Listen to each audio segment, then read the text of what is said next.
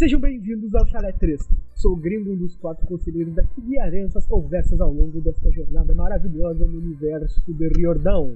Juntos de Chewie, Qual é? juntos de Visas E aí? e juntos de Brenin. Salve, salve. Pra quem não sabe, esse é o especial de fim de saga do Percy Jackson e os Olimpianos Jacksons. Olha só que alegria. Que nem o Jackson 5, esse é o final do filme. Que meio Jackson 5. Todos os Jacksons acabando, hein? Exatamente. E como esse é um especial, eu pergunto pra Titi, temos mensagens de íris ou não temos? No caso, o especial ele é só mensagens de íris, mas perguntas que a gente vai perguntar pra nós mesmos que ninguém quer saber a resposta. Olha só que coisa mais linda. Se você caiu aqui de paraquedas e nunca ouviu um especial nosso, nunca ouviu um episódio do Chalé 3, Chalé 3, esse nosso podcast maravilhoso, onde nós fazemos uma resenha capítulo a capítulo de todos os livros da saga do Riordão. Onde hoje mesmo nós decidimos que não vamos fazer do livro Semideuses e Monstros, porque aparentemente é uma porcaria, mas se você quiser mesmo que a gente leia essa porcaria, paga a gente que a gente faz o episódio aqui. Mas, brincadeiras à parte, nosso podcast onde nós fazemos uma resenha animada, uma resenha quinta série, uma resenha às vezes séria, às vezes só baboseira da nossa mente. Aqui dos livros Exato. do Riordão, todo, todo, toda sexta-feira um novo episódio, um novo capítulo. Próxima saga que a gente vai começar daqui a um tempinho, que a gente precisa de férias também, daqui a um tempinho a gente vai começar a saga Percy Jackson e os Heróis do Olimpo, começando do quê? Do começo do livro O Herói Perdido. Olha então só. acompanha a gente, acompanha a gente aí. Quem já ouve a gente há mais tempo sabe que nós lemos toda a primeira saga. Nós já lemos todos os livros, foram muitos episódios, muito, muita resenha nossa aqui, com convidados especiais né, em alguns episódios, convidados não tão especiais em outro, brincadeira. Eu tava falando do The Book, tá? Pra quem não pegou. É brincadeira, gente. Continuando aqui no nosso especial, final de livro, final de temporada, inclusive, uma temporada incrível com todos os cinco primeiros livros, mais livro extra do Riordão. E nós agora vamos fechar essa temporada com as mensagens de vocês, que alguns de vocês deixaram para mandar as vossas os vossos tostões no final de temporada, outros mandaram textões ao longo da temporada e tem uma coletânea de mensagens curtas, maravilhosas. Outras querem dizer só um olazinho, mas a gente adora quando vocês mandam um oi pra gente e a gente vê que vocês realmente existem, que a gente Verdade. não faz isso aqui só pra minha mãe ouvir no futuro. Que hoje em dia eu não deixo, nunca deixei ela Pra ouvir, minha mas mãe, futuro, então, ouvir no presente, a sua mãe ouvir no futuro. Pra mãe da Visas ouvir. Bom, o nosso especialíssimo aqui que vocês vão ouvir agora vai ter todas essas mensagens e no final a gente vai ter uma uma entrevista um de frente com o Chalé 3. Só que a gente não tem uma Marília Gabriela, então vai ser nós quatro entrevistando nós quatro e vai, vamos ver o que que, que que vai sair disso daí. É isso aí, pronto, acabou. Vamos para as nossas mensagens. Bora. Que caso você não tenha mandado, você pode mandar para entrar na próxima temporada também, igual o Grito tá falando. Também é problema seu, mas se você quiser mandar na próxima temporada, mande através do Instagram e Twitter, arroba Chala3podcast, grupo do Facebook Chala3 Podcast e e-mail, chala3contato, arroba gmail.com. Todas as mensagens que foram mandadas pra gente, até a gente ler as mensagens que estão aqui, gravar esse episódio, entraram. Quem não mandou até o dia que a gente gravou, aí, fiz, só E não mandem mensagens agora pra próxima saga, tá? Porque provavelmente eu vou ler e eu vou ficar bolado, porque eu vou ler a mensagem antes de ler a saga. Então não mandem antes, deixa a saga a partir começar. de hoje, sem spoiler. Sem spoiler. E para nossa primeiríssima mensagem do dia de hoje, do especial de hoje, do especial especialíssimo do Chalé 3, quem é que nos mandou a primeiríssima mensagem? Ela, Bom Tempinho! Olha só, bom Olha só. E se tem e-mail, tem o quê?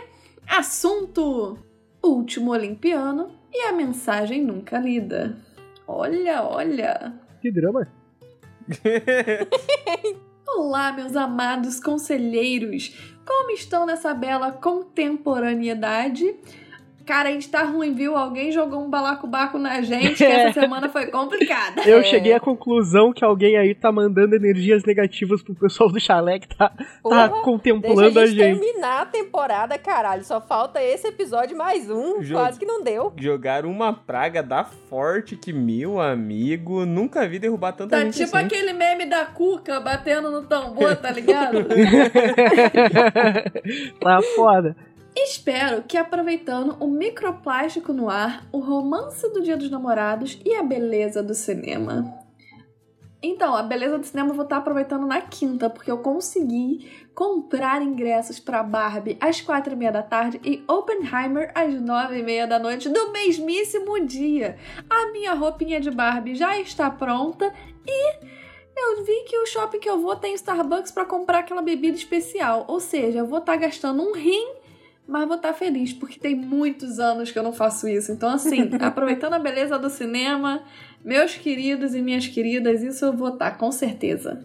Seguindo, pois eu decidi aparecer por final para falar sobre um fato curioso vou estar tá aqui julgando para saber se é curioso mesmo ou não, porque sou eu que trago fatos curiosos que ninguém quer saber aqui, tá? Bom tempo. E também porque a gente tá aqui para isso, né? Estamos aqui para julgar, tanto que faz, fizemos isso todos os livros até agora e continuaremos fazendo. Exatamente. Nos primórdios desse podcast, quando eu era desocupada, eu ouvia os episódios no segundo que lançava e já mandava minha mensagem. E numa ocasião do programa, ter ficado uma semana sem gravar, mas, com o episódio, uma de minhas mensagens ficou perdida no tempo. Não me lembro quando foi, creio que no segundo livro, mas não tenho certeza. Mas é um fato que ela não foi lida. KKKKK. Aí tu fode a gente, sabe por quê? Porque você não lembra quando foi, não lembra de quando foi, mas diz que ela não foi lida. E como é que eu vou comprovar que você está errada? Assim é uma barbada. É, assim é, um é uma barbada, né? tu, tu fala um fato que tu não lembra do fato. Quero provas, argumentos. Deixando as brincadeiras de lado, bom tempinho. Se a gente por acaso deixou de ler alguma mensagem sua, a gente pede desculpa, manda pra gente, a gente lê aqui. Todas as que tu mandou a gente leu Entendeu? Então, assim. mas aí você quer jogar na minha cara que eu não li, mas tu não me dá provas de que eu não li. É, e tinha que ter falado na época, oh, vocês não vão ler minha mensagem, não, seus bandos de da puta. Porque segundo o livro. Que teve gente que mandou pra gente, tá? É. Mais, mais de uma vez a pessoa, seus filhos da puta, não leram minha mensagem, é, gente. Porque cara, segundo calma. o livro, tem mais de um ano isso, um ano e meio. Então. Provavelmente foi o The Book, eu tenho certeza. eu tenho certeza que foi o The Book. Ó, já que ele tá dando argumentos aí, provas sem ter nenhum, nenhum fato, né? Nenhuma prova, eu vou dar aqui o meu argumento, que é o The Book, sem ter nenhum fato e nenhuma prova também. Porém, eu sei que foi ele porque eu não lembro. Então, se eu não lembro, foi ele. Achamos Exato, um culpado. a gente coloca a culpa nele. Exato, o culpado já tá na mão. Adiante. Bom, indo ao final da história, eu amo a cena da destruição do Olimpo. Os prédios em ruínas e a sensação de impotência aliado à última gota de esperança dos nossos heróis. O final da jornada do herói. Ou ele morre e falha, ou vive seu final feliz. Sabiam que Patroclo e Aquiles tiveram um dos romances mais trágicos da mitologia, sendo que estes tentavam ao máximo fugir da realidade inevitável da paixão existente?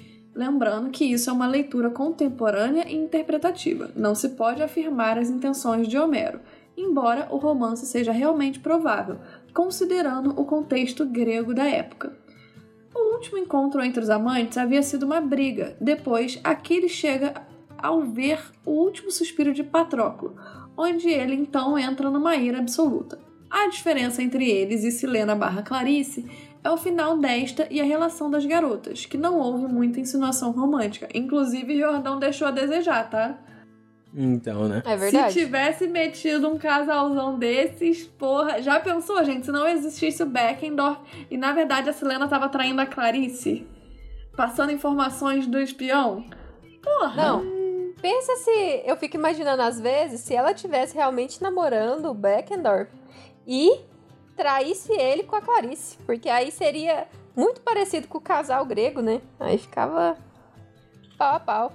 Jordão, perdeu a oportunidade. Mas eu acho que seria interessante se tivesse tido esse. Realmente. Exatamente. Por acaso, os meninos estavam discutindo isso no grupo. Eu não peguei muito da discussão, mas eu, eu peguei esse negócio do pa, pa, patroco. Ah, Patroclo. nome muito difícil. Com a, com a Silene e com a Clarice, e eu fiquei pensando se ele tivesse tirado os meninos e feito elas serem um casal aleatoriamente, tipo, surpresinha, tipo, ah, somos um casal, tipo, ei, caramba. Igual ele fez com a, com a Piper, que ele faz no último livro do Apollo, que você fica, ih, bicha, que isso? Tu toma um susto? Eu acho que teria sido bem interessante no final Pra na hora que, tipo, seria meio que uma briguinha de casal, da Clarice querer ir, ela não querer ir, ficaria muito semelhante com o, o mito deles dois. E eu acho que teria ficado muito foda também. Não que eu não goste da versão como foi, eu acho interessante a amizade delas, acho interessante a morte da Selena de tudo. Mas, por exemplo, se tivesse rolado essa questão da traição para se assemelhar à relação que tem Afrodite, Hefesto e Ares, ou tivesse feito dessa outra forma que eu disse agora, para se assemelhar à história de Aquiles e Pat Patroclo, né? Porra, Patrício. não sei é o Patrício, eu acho que teria ficado bem interessante de qualquer uma das três formas. É, eu brinquei aqui, falei Riordão perdeu, deixou a desejar, mas é só uma brincadeira. Tipo, acho que seriam três opções interessantes para ele fazer e ficou, ficaria bom de qualquer jeito. É, sim, só que eu acho que o Riordão ainda não tava pronto para entrar na bandeira gay mesmo, no, no, na primeira saga, porque não tem, né? Não, não é nem isso. Eu acho que ele não tinha pensado em outras bandeiras, ele parou para pensar em outras bandeiras ao longo do, Heróis do, do sucesso que ele foi fazendo e foi conhecendo os, os, leitores dele, foi se aproximando do pessoal. E ao mesmo tempo eu fico com o pé atrás de se a editora iria deixar. Eu acho uhum. que a uhum. editora hoje permite pro Riordão ser quem é. Na época, eu acho que Percy poderia Jackson. rolar. É porque a força que Percy Jackson tomou. É, eu acho que na época podia rolar um, um boicote da editora. Aham, uhum, porque a força que ele tomou e a proporção que levou, ele se torna alguém muito uhum. influente. Então, é, ele começa a ter mais voz ativa no que ele pode ou não pode colocar. Então, por isso que, uhum. tanto que em Heróis do Olimpo, no início, já começa com isso com alguns indícios de algumas coisas e tudo mais, mas depois só fica mais forte mesmo mais pro final. Eu acho que seria interessante Exatamente. essa vertente para dar ainda mais um motivo mais plausível para Clarice não ter ido pra batalha, por ela ter ficado tipo muito de pá virada da Silena ter tá tipo, tá dando mais importância pro Beckendorf e toda a situação e tudo mais, e ela se sentir rejeitada tanto pelo acampamento, tanto pela Silena. Seria uma vertente muito legal. Mas eu também concordo que o Riordan acho que não tava na, na época dele ainda de fazer isso. Acho que não daria boa. É. Seguindo, vamos lá. Vocês estão vendo Invasão Secreta? Se sim, nos dê seus dedos de prosa. Hum, não tô. Não, não tô. Eu tô com um sério problema que, para mim, Marvel não faz mais sentido pra pessoa que eu sou hoje no seguinte. Terminou Ultimato, nada que a Marvel lançou me fez ficar com tanta crise de ansiedade igual eu ficava antes. Concordo. Então, eu assisti várias coisas que a Marvel fez, das séries, assim. Eu gostei de duas, mas o gostar de duas não quer dizer que eu assistiria uma nova temporada. As séries que fizeram mais sucesso, sucesso por exemplo, tipo Loki, essas coisas, eu achei uma porcaria, não consegui terminar, opinião minha. É, os filmes que lançaram depois também, nada assim foi me dando tesão de assistir. Então, a última vez que eu fui no cinema ver uma coisa da Marvel foi Thor, Love and Thunder. E eu fui só por ir. E eu adorei o filme, todo mundo odiou, mas assim, claramente não tem nada a ver com o multiverso, entre aspas, que a Marvel tá criando. Eu acho que ela se ramificou demais e falta um showrunner para comandar aquilo tudo. Então, para mim, para mim tá decaindo e não faz mais sentido pra pessoa que eu sou hoje continuar assistindo e perdendo tempo com 30 mil séries, 500 mil filmes, sendo que não me dá mais o tesão que dava antes. Eu entende? tô na então essa vibe. minha. Desde a parada para mim a última coisa que eu vi também foi Ultimato e a única coisa depois que para mim foi realmente útil em relação a heróis foi o uso Miranha ali do Spider-Verse, tá ligado? A única coisa que foram as animações. De resto, série, filme, eu não vi nem do Thor, nem o Guardião da Galáxia, não vi porra nenhuma. Tô nem aí pro Groot, na real eu adoro ele, mas na real caguei grande demais e muito forte depois do Ultimato. Eu não senti mais vontade nenhuma de ver. Parece que acabou bem, e eu não tenho por que deixar seu azar de ver coisas medíocres depois daquele final maravilhoso, tá entendendo? Então, uhum. o meu sonho acabou ali, ficou muito bom, e pra mim, agora meu único sonho é ver os Miranha no Aranha Versa. E o resto nem acompanho. Não vi nenhuma outra série, nem Loki, nem porra nenhuma. As únicas séries que eu vi foram as antigas, mas também não tenho nenhum interesse em ver. Não, pra mim não fez diferença. Saturou, né? Eu saturei pra caralho de Marvel. Tipo, eu saturei é, muito. É, acho que saturou é a palavra certa pra mim, mandou bem. Eu, tipo, eu saturei tanto que eu não tenho mais vontade de ver filme que liga um no outro. eu gostei de ver Guardiões uhum. da Galáxia 3, por quê? Porque é um fechamento dos Guardiões. Tipo, ele é um puta filme bom.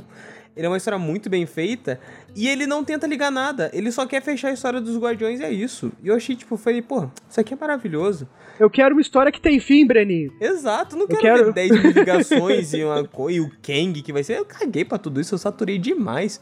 Tanto que eu vi o Homem-Formiga, eu vi 10 minutos porque meu pai tava vendo na sala eu passei, eu tipo, ó, Homem-Formiga. Ah, isso aí.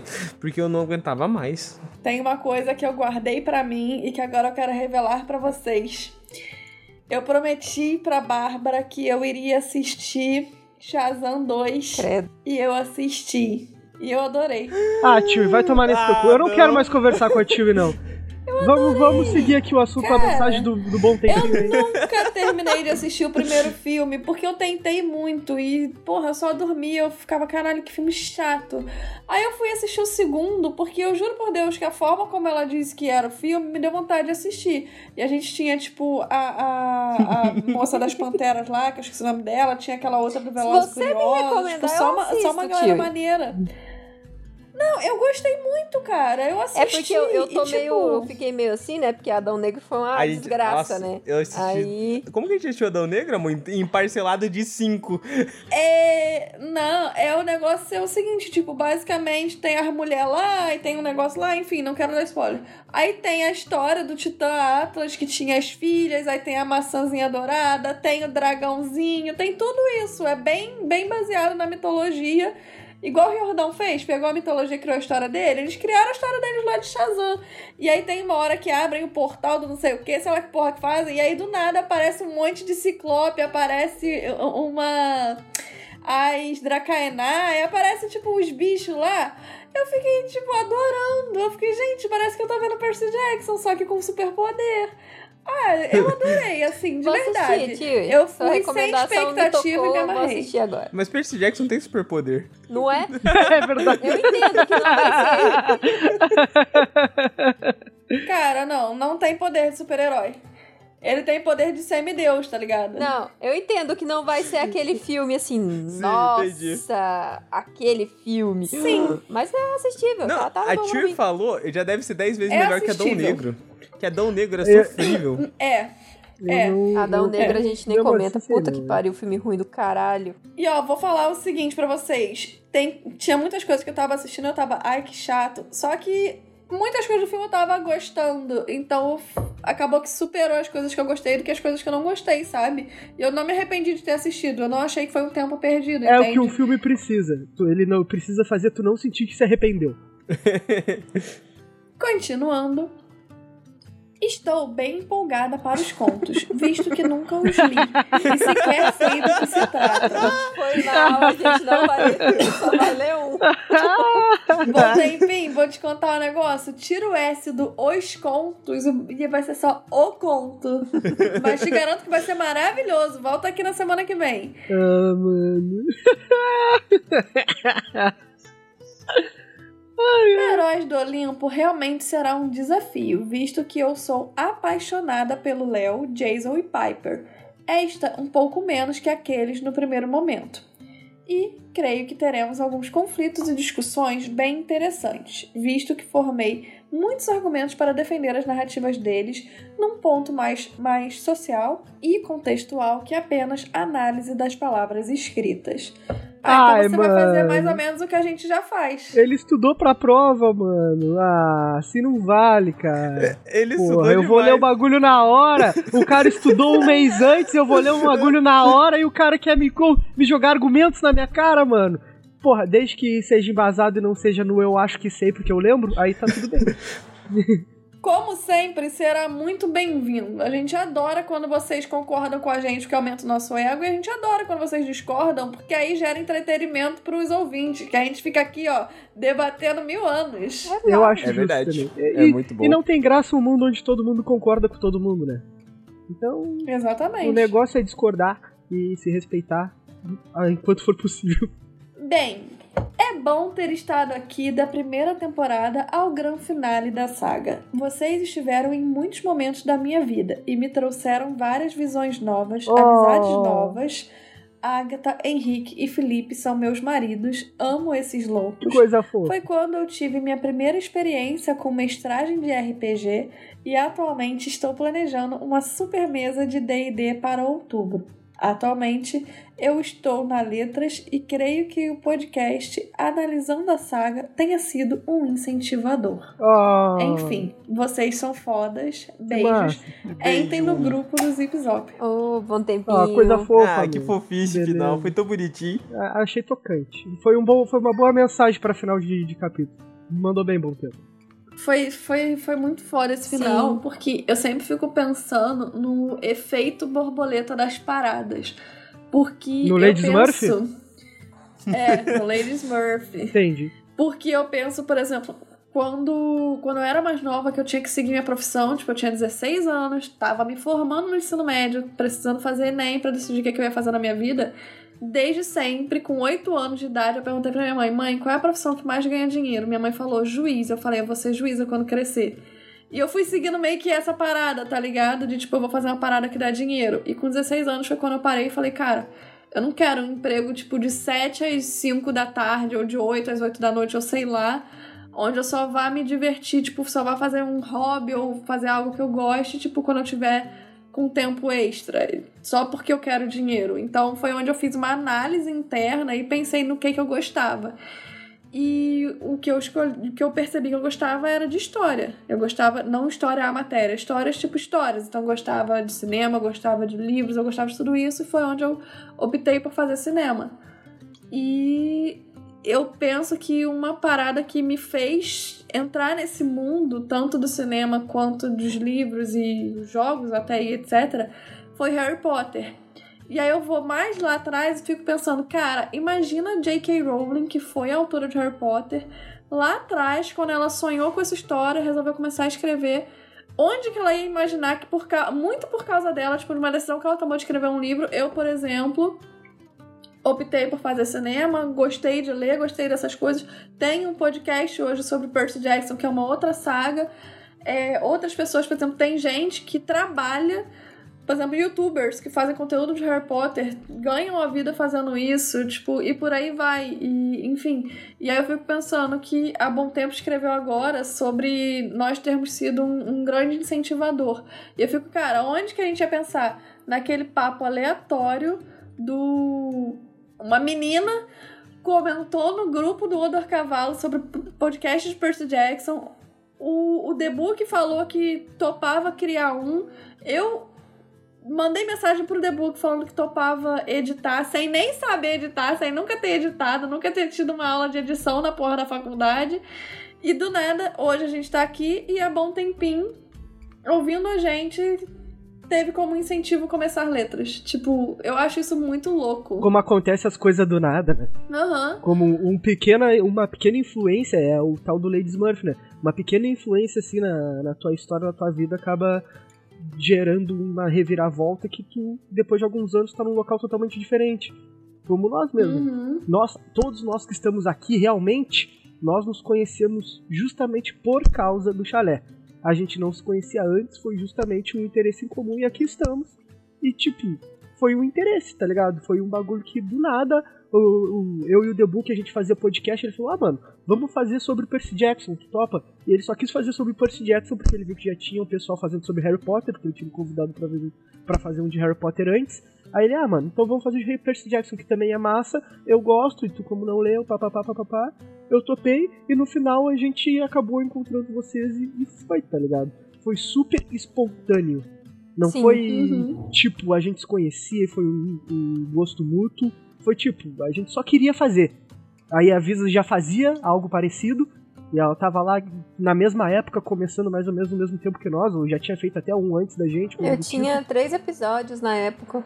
Então, tipo, aí a gente pô, viu, pô, ela lá, ela faz roteiro massa, papapá, papapá, vamos chamar ela também, vai que ela topa. Aí tu queria, eu tava lá com o The Book, a gente tinha ideia. Não, pô. e imagina o Brenin, que nunca tinha lido Percy Jackson, viu num grupo Pandemia. aleatório de Percy Jackson alguém falando, ouviu a gente, foi nosso primeiro ouvinte a mandar mensagem, e hoje o homem tá casado tá, tá, tá, tá ali casado com os 25% lá do podcast.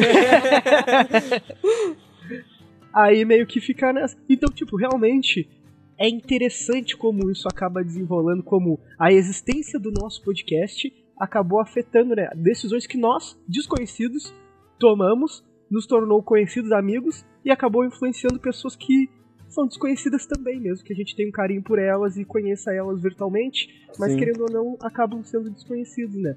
Então, tipo, isso é muito louco. Como a nossa voz na internet acaba tendo impacto na vida de alguém e a gente recebe mensagens muito fodas e muito fofas que a gente ajudou na ansiedade, ajudou com depressão, e ajudou com isso, ajudou com aquilo, fez o dia ser melhor, um dia que tava zoado. E a gente nem é grande, Fazer tá companhia, né? Exato. Exato. A gente não é nada. Não somos uns grandes comunicadores com um público gigantesco, super estudados, embasados. Somos pessoas que queriam fazer algo, fizemos, pessoas se identificaram, acabamos ajudando, sendo que o objetivo não necessariamente era ajudar, era só nos expressar e, e acabou para algumas pessoas mudando a vida delas do mesmo jeito que mudou o nosso. Então é realmente muito interessante a Lady Smurf é tão. Parece que foi tão planejado, foi tipo tão dando certo para acontecer, que às vezes fica tipo, mano, parece que tem destino no mundo mesmo, tá ligado? Era o é, destino é, acontecer que, isso. Sendo que nada foi planejado. Exato, sendo que foi tudo por nada, acaso. Nada, nada, nada. É, e as coisas que foram planejadas não foram dando certo. a gente planejou um monte de coisa e tudo que foi planejado deu errado. E com o tempo a gente tá foi vendo? conseguindo a gente tem que ser ajeitar. mais espontâneo. A gente tem que aprender Exato. com o nosso eu do passado. Exatamente, porra. É um prazer ter você aqui conosco, Bom Tempinho. Obrigada por tudo. Coisa linda. Ótima mensagem, Bom Tempinho. Foi bom demais, Bom Tempinho. Nos deixou nostálgicos. É sempre um prazer, Bom Tempinho. Um beijão para você e até a próxima temporada. E a nossa próxima mensagem do nosso especial de hoje é do Lucas Melo. E se tem e-mail, tem o quê? Assunto! E-mail para poder ficar bobão quando eu ouvir. Ah, para, que se você vai ficar bobão quando ouvir, eu vou ficar bobona enquanto que eu tô lendo. Vamos todos ficar bobones. Exato. Amendou bobos, yeah. Bobonus. Bobo, bobo, bobo, bobo, bobo, yeah. Caraca, Breno, sai da minha cabeça. Ah, sai! Bom dia, boa tarde ou boa noite, meus queridos conselheiros. Buenas. Tudo bem com vocês? Tudo bom. Agora a gente tá legal. Tudo assim, bom. Melhorou um pouquinho. Exato. É, melhorou depois da mensagem da Bom Tempo. Verdade. É verdade. Então, eu estava esperando para mandar esse e-mail quando estivesse mais tranquilo na faculdade, porque estava foda. KKKKK. Graças a Deus eu não lembro mais o que, que é isso. Ainda bem que ficou tranquilo antes da gente acabar o podcast Exato. dessa temporada, né? Exato. Porque senão só, só ia aparecer. Daqui a um ano. Meu primeiro e-mail foi lá no final do quarto livro e eu realmente esperei para igualar o semanal para ouvir minha mensagem de Iris. E quando estava chegando perto, eu me achei um animal, porque a Daphne me mostrou que eu podia ouvir só a minha mensagem de Iris e voltar para o meu episódio. Cara, a Daphne, ela me fez perder uns 5 pontos de QI. E toda vez que eu relembro, eu perco mais dois. Ela transcendeu, ela transcendeu. Eu também não achava que isso era possível, assim. para mim foi algo além do, da imaginação. Agora, vou contar minhas experiências de ouvir todas as minhas participações nas mensagens, começando pelo dia que ouvi minha mensagem de Iris. Caralho, que foda esse conteúdo, achei massa. Adorei também.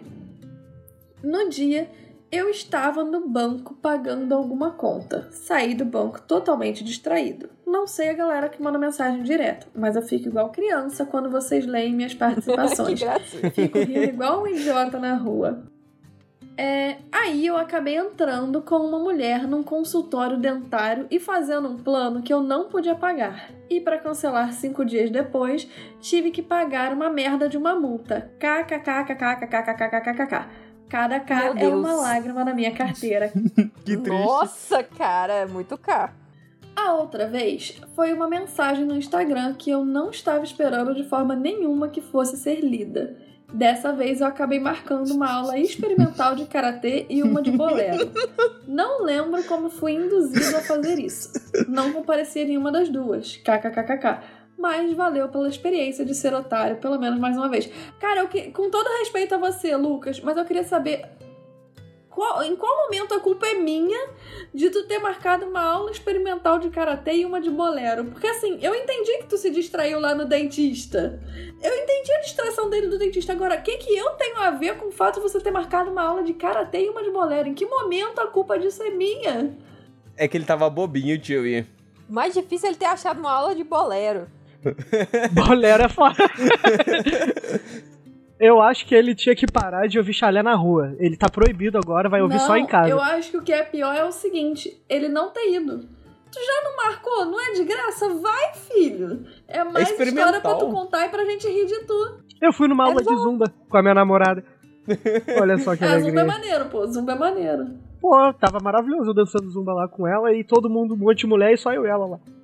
Só eu de homem dançando zumba. Né? Só, a senhorinha. E eu também tinha marcado com a minha mãe, uh, há alguns anos atrás, aula de dança de salão, que eu ia ir com ela. Nunca foi. A gente pagou um mês e nunca foi. Enfim. Eu até tive outras experiências um tanto complicadas ouvindo minhas participações, mas por hoje compartilho somente essas duas para o e-mail não ficar maior que a minha cabeça maior que a minha preguiça. Cabeça, de onde que eu tirei cabeça, enfim.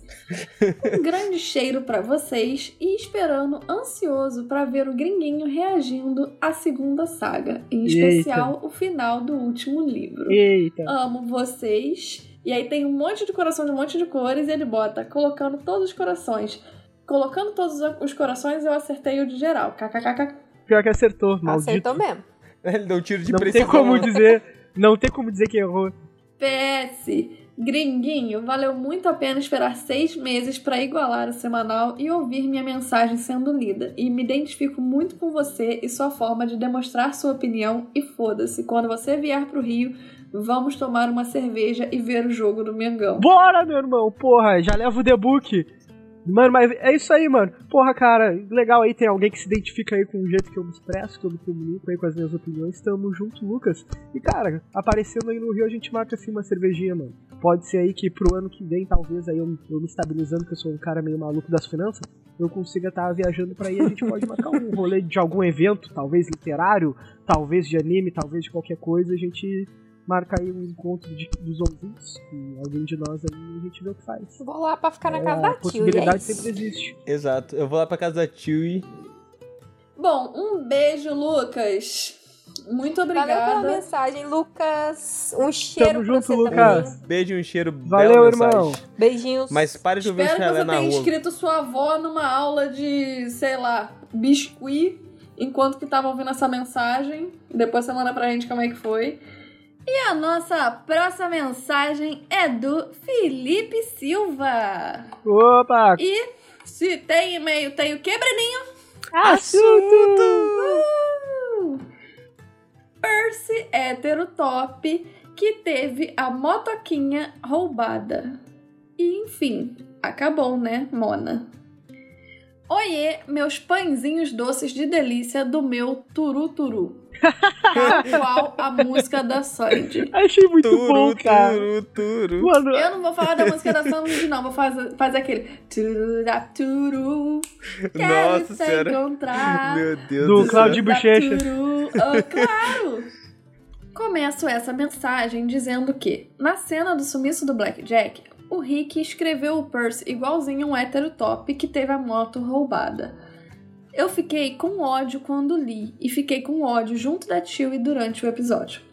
O Blackjack não só é um ser vivo, como também é o melhor personagem nessa jossa. o melhor serviu. Quem o Percy acha que é para tratar ele como um objeto? Ai, ele salvou o mundo! Pau no cu dele. Justo. Exatamente, é isso que a gente, a gente sentiu. E é Foi exatamente esse sentimento foi que a uma, gente foi uma boa tradução do que a gente sentiu. Eu acho justo também. Agora que eu já tirei esse ódio do coração, eu simplesmente amei que o Apollo da Chewie parece uma gay Regina George misturado com uma patricinha de Beverly Hills que tá masclan- mascando chiclete. E o Nico é uma gay histérica. ah, cara. Posso. Vou abrir meu coração aqui pra vocês. É, eu, eu tenho um amigo que ele falou pra mim uma vez que eu falei que eu não tinha nenhum estereótipo muito pra mim, que eu me encaixava em vários estereótipos na realidade. Aí ele olhou pra minha cara e falou assim: Cara, não, eu sei o estereótipo perfeito para você. Aí eu falei assim, qual? Aí ele, cara, você parece uma bicha dos anos 80. Você hoje é uma bicha velha. Uma bicha velha que viveu nos anos 80. Você é tipo uma bicha de 60 anos. E eu fiquei tipo, cara. Caralho, é verdade. Eu adorei. A tua vibe é meio Chakakura. É muito. Eu sou, eu sou uma bichona de Eu sou uma anos. bichona. Eu sou. É a minha alma, sabe? Eu sou uma bichona. Do nada. Cara. Tá, esse meu amigo falou isso uma vez quando tava eu e ele. E eu amei, eu achei maravilhoso.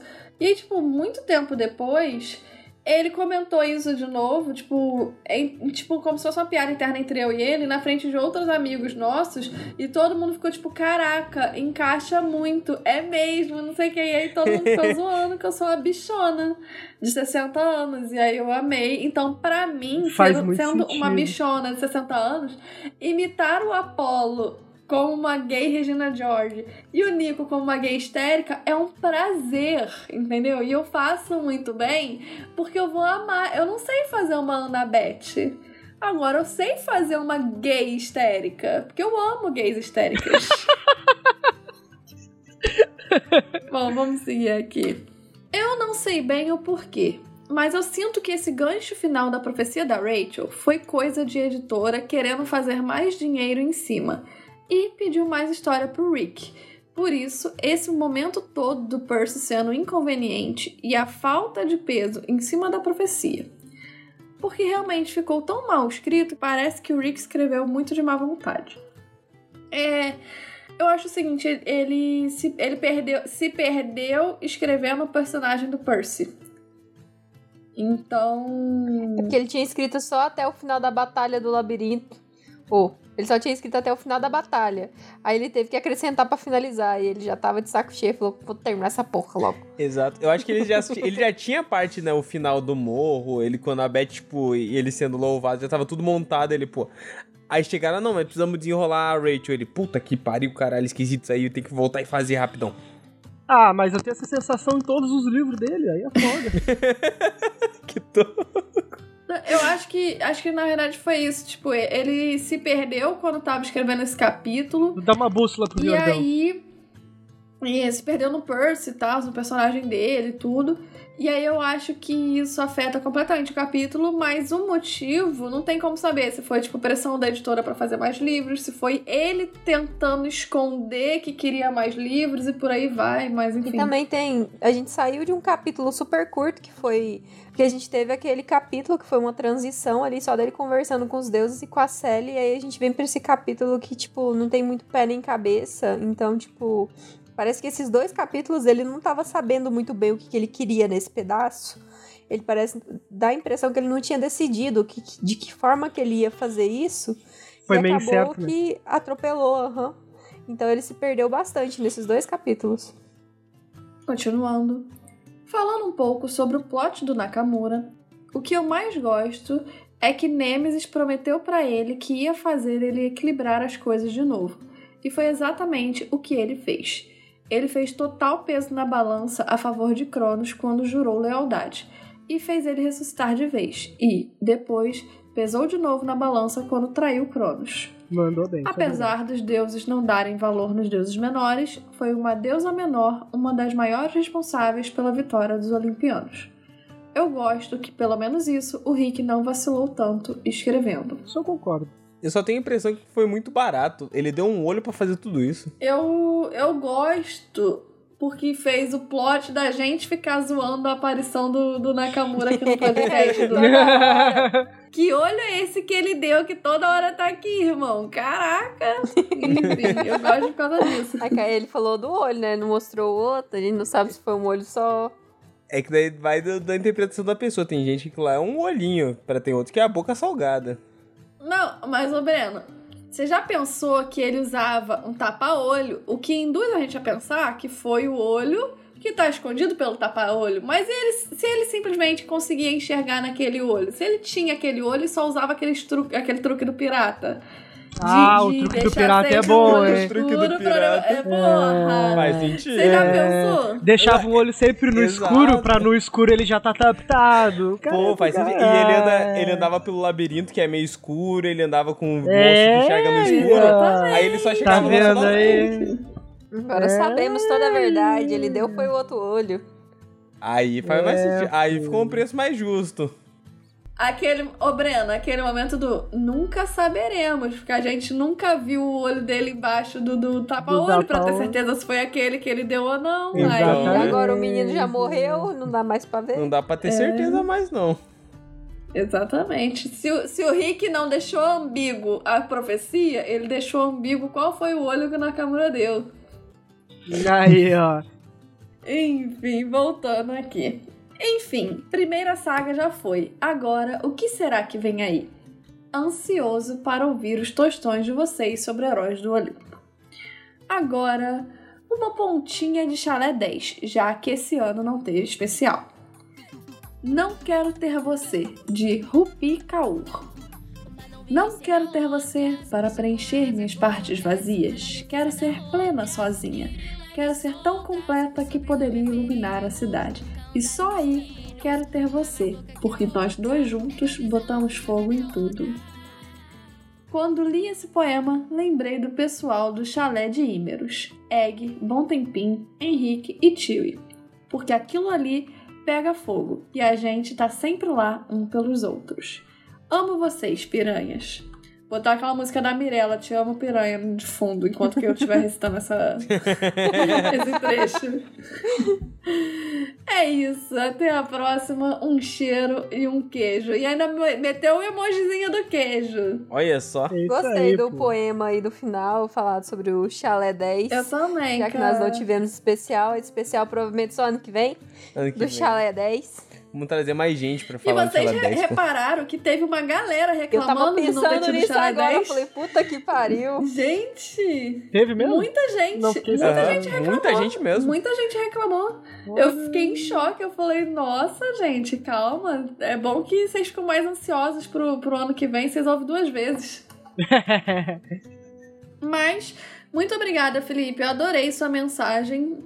Concordei com tudo que foi dito aqui.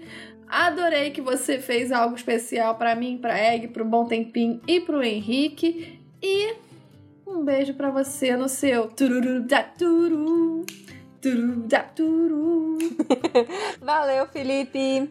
Um cheiro junto, queijo Felipe. bem gostoso para você também. Um beijinho. Tchau, tchau, Felipe. Queijo de Minas pra tu. Um queijo, junto, o mineiro do queijo. O mineiro do queijo. Ele é muito bom, cara. E a nossa próxima mensagem e última mensagem das mensagens de Iris, depois a gente vai para outras mensagens de outros lugares, é de quem? Gilciane Correia, que por acaso vai entrar em outros quadros também. Separei umas mensagenzinhas aqui da Gilciane, tô louca, tô ansiosa para ler aqui. e se tem mensagem, tem o quê? Assunto! Assunto! Não, errei, errei. Errei. Se tem e-mail, tem o quê? Assunto! Assunto! E o assunto deste e-mail é Odisseia. Oh. Uh, grande dia. Chegando com um e-mail grande para dar meus tostões geralzão. Provavelmente algo ficará de fora. Faz tempo e são muitos episódios. É verdade. Tem problema não, Gil. Tem problema não. Uma coisa que fiquei passada, chocada, foi o rolê da professora. Na minha cabeça, a professora que substitui a Fúria era alguém do acampamento que estava meio que em alerta para esses casos. Li várias vezes e isso era um fato para mim. E pasmem, não é. Nunca foi citado isso. No geral, quando se tem magia ou universos inexistentes, eu não questiono muito, passo pano para qualquer bode voador que o autor resolver colocar no livro porque simplesmente é magia, não precisa fazer sentido porque não existe. Por isso vivo discutindo com o um gringo na minha cabeça. é, precisa sim, mano. Não, eu vou, eu vou concordar com ela, mas ao mesmo tempo eu vou entrar com outro argumento. Eu acho que enriquece mais o universo quando faz sentido. E tendo um universo mais enriquecido, me dá mais tesão para ler. Eu acho que se não faz, se muita coisa não faz sentido, parece que eu tô vendo algo feito por uma criança que não tem limite, tá ligado? Eu não sinto veracidade, eu não, não sinto que o bagulho é tátil, eu não me identifico, porque ele acaba meio que abandonando, tá ligado? Fugindo, não tem regra, não tem limite, não tem nada. E muitas vezes, se a proposta da pessoa do livro é essa, ok, tu consegue ver lá no início, no primeiro capítulo, mas tu começa a ler o livro e tu sente que a proposta não é essa, que a proposta é mostrar um pouco da realidade, ter coisas que são mais táteis para gerar uma identificação, tu não tem como se identificar com algo que não tem regra, tá ligado? Com algo que não existe, com algo que como é que se, que se identifica com algo que tu não não consegue imaginar direito, tá ligado? Eu acho que tem que ter regras pra. Não tem que ter regras. Cada um faz do jeito que quiser, a moral é essa. Porém, se eu não me identifico, eu acho uma bosta. tá entendendo? E se tu se identifica, tá uhum. tá tudo certo. Tu pode gostar. Porém, se eu achei uma bosta, eu vou falar que tá uma bosta. Jussiana, eu também vivo discutindo com o gringo, só que não é só dentro da minha cabeça. É fora também. Tamo junto. E se, e se a gente levar isso de tipo, ah, foda-se, é uma história, é um livro, não é real? Ah, mas aí tu vai levar isso, tu pode usar isso de argumento para qualquer coisa, de qualquer tipo de obra, de qualquer coisa, e aí nenhuma discussão é válida em nenhum tipo de assunto, tá ligado? Em nenhuma obra em multimídia. Então, simplesmente tu assiste e fica quieto. Se tu gostou, se tu não gostou, pau no cu, tá ligado? Porque no fundo, no fundo, de verdade, no mundo real, não faz diferença. Mas, né, se tu quer ir pra um lugar que tá debatendo a parada, então tu tem que levar aquilo como algo que realmente importa, sabe? Então, eu tô tem, tudo no, tem seu limite. no meio termo junto com a Tilly.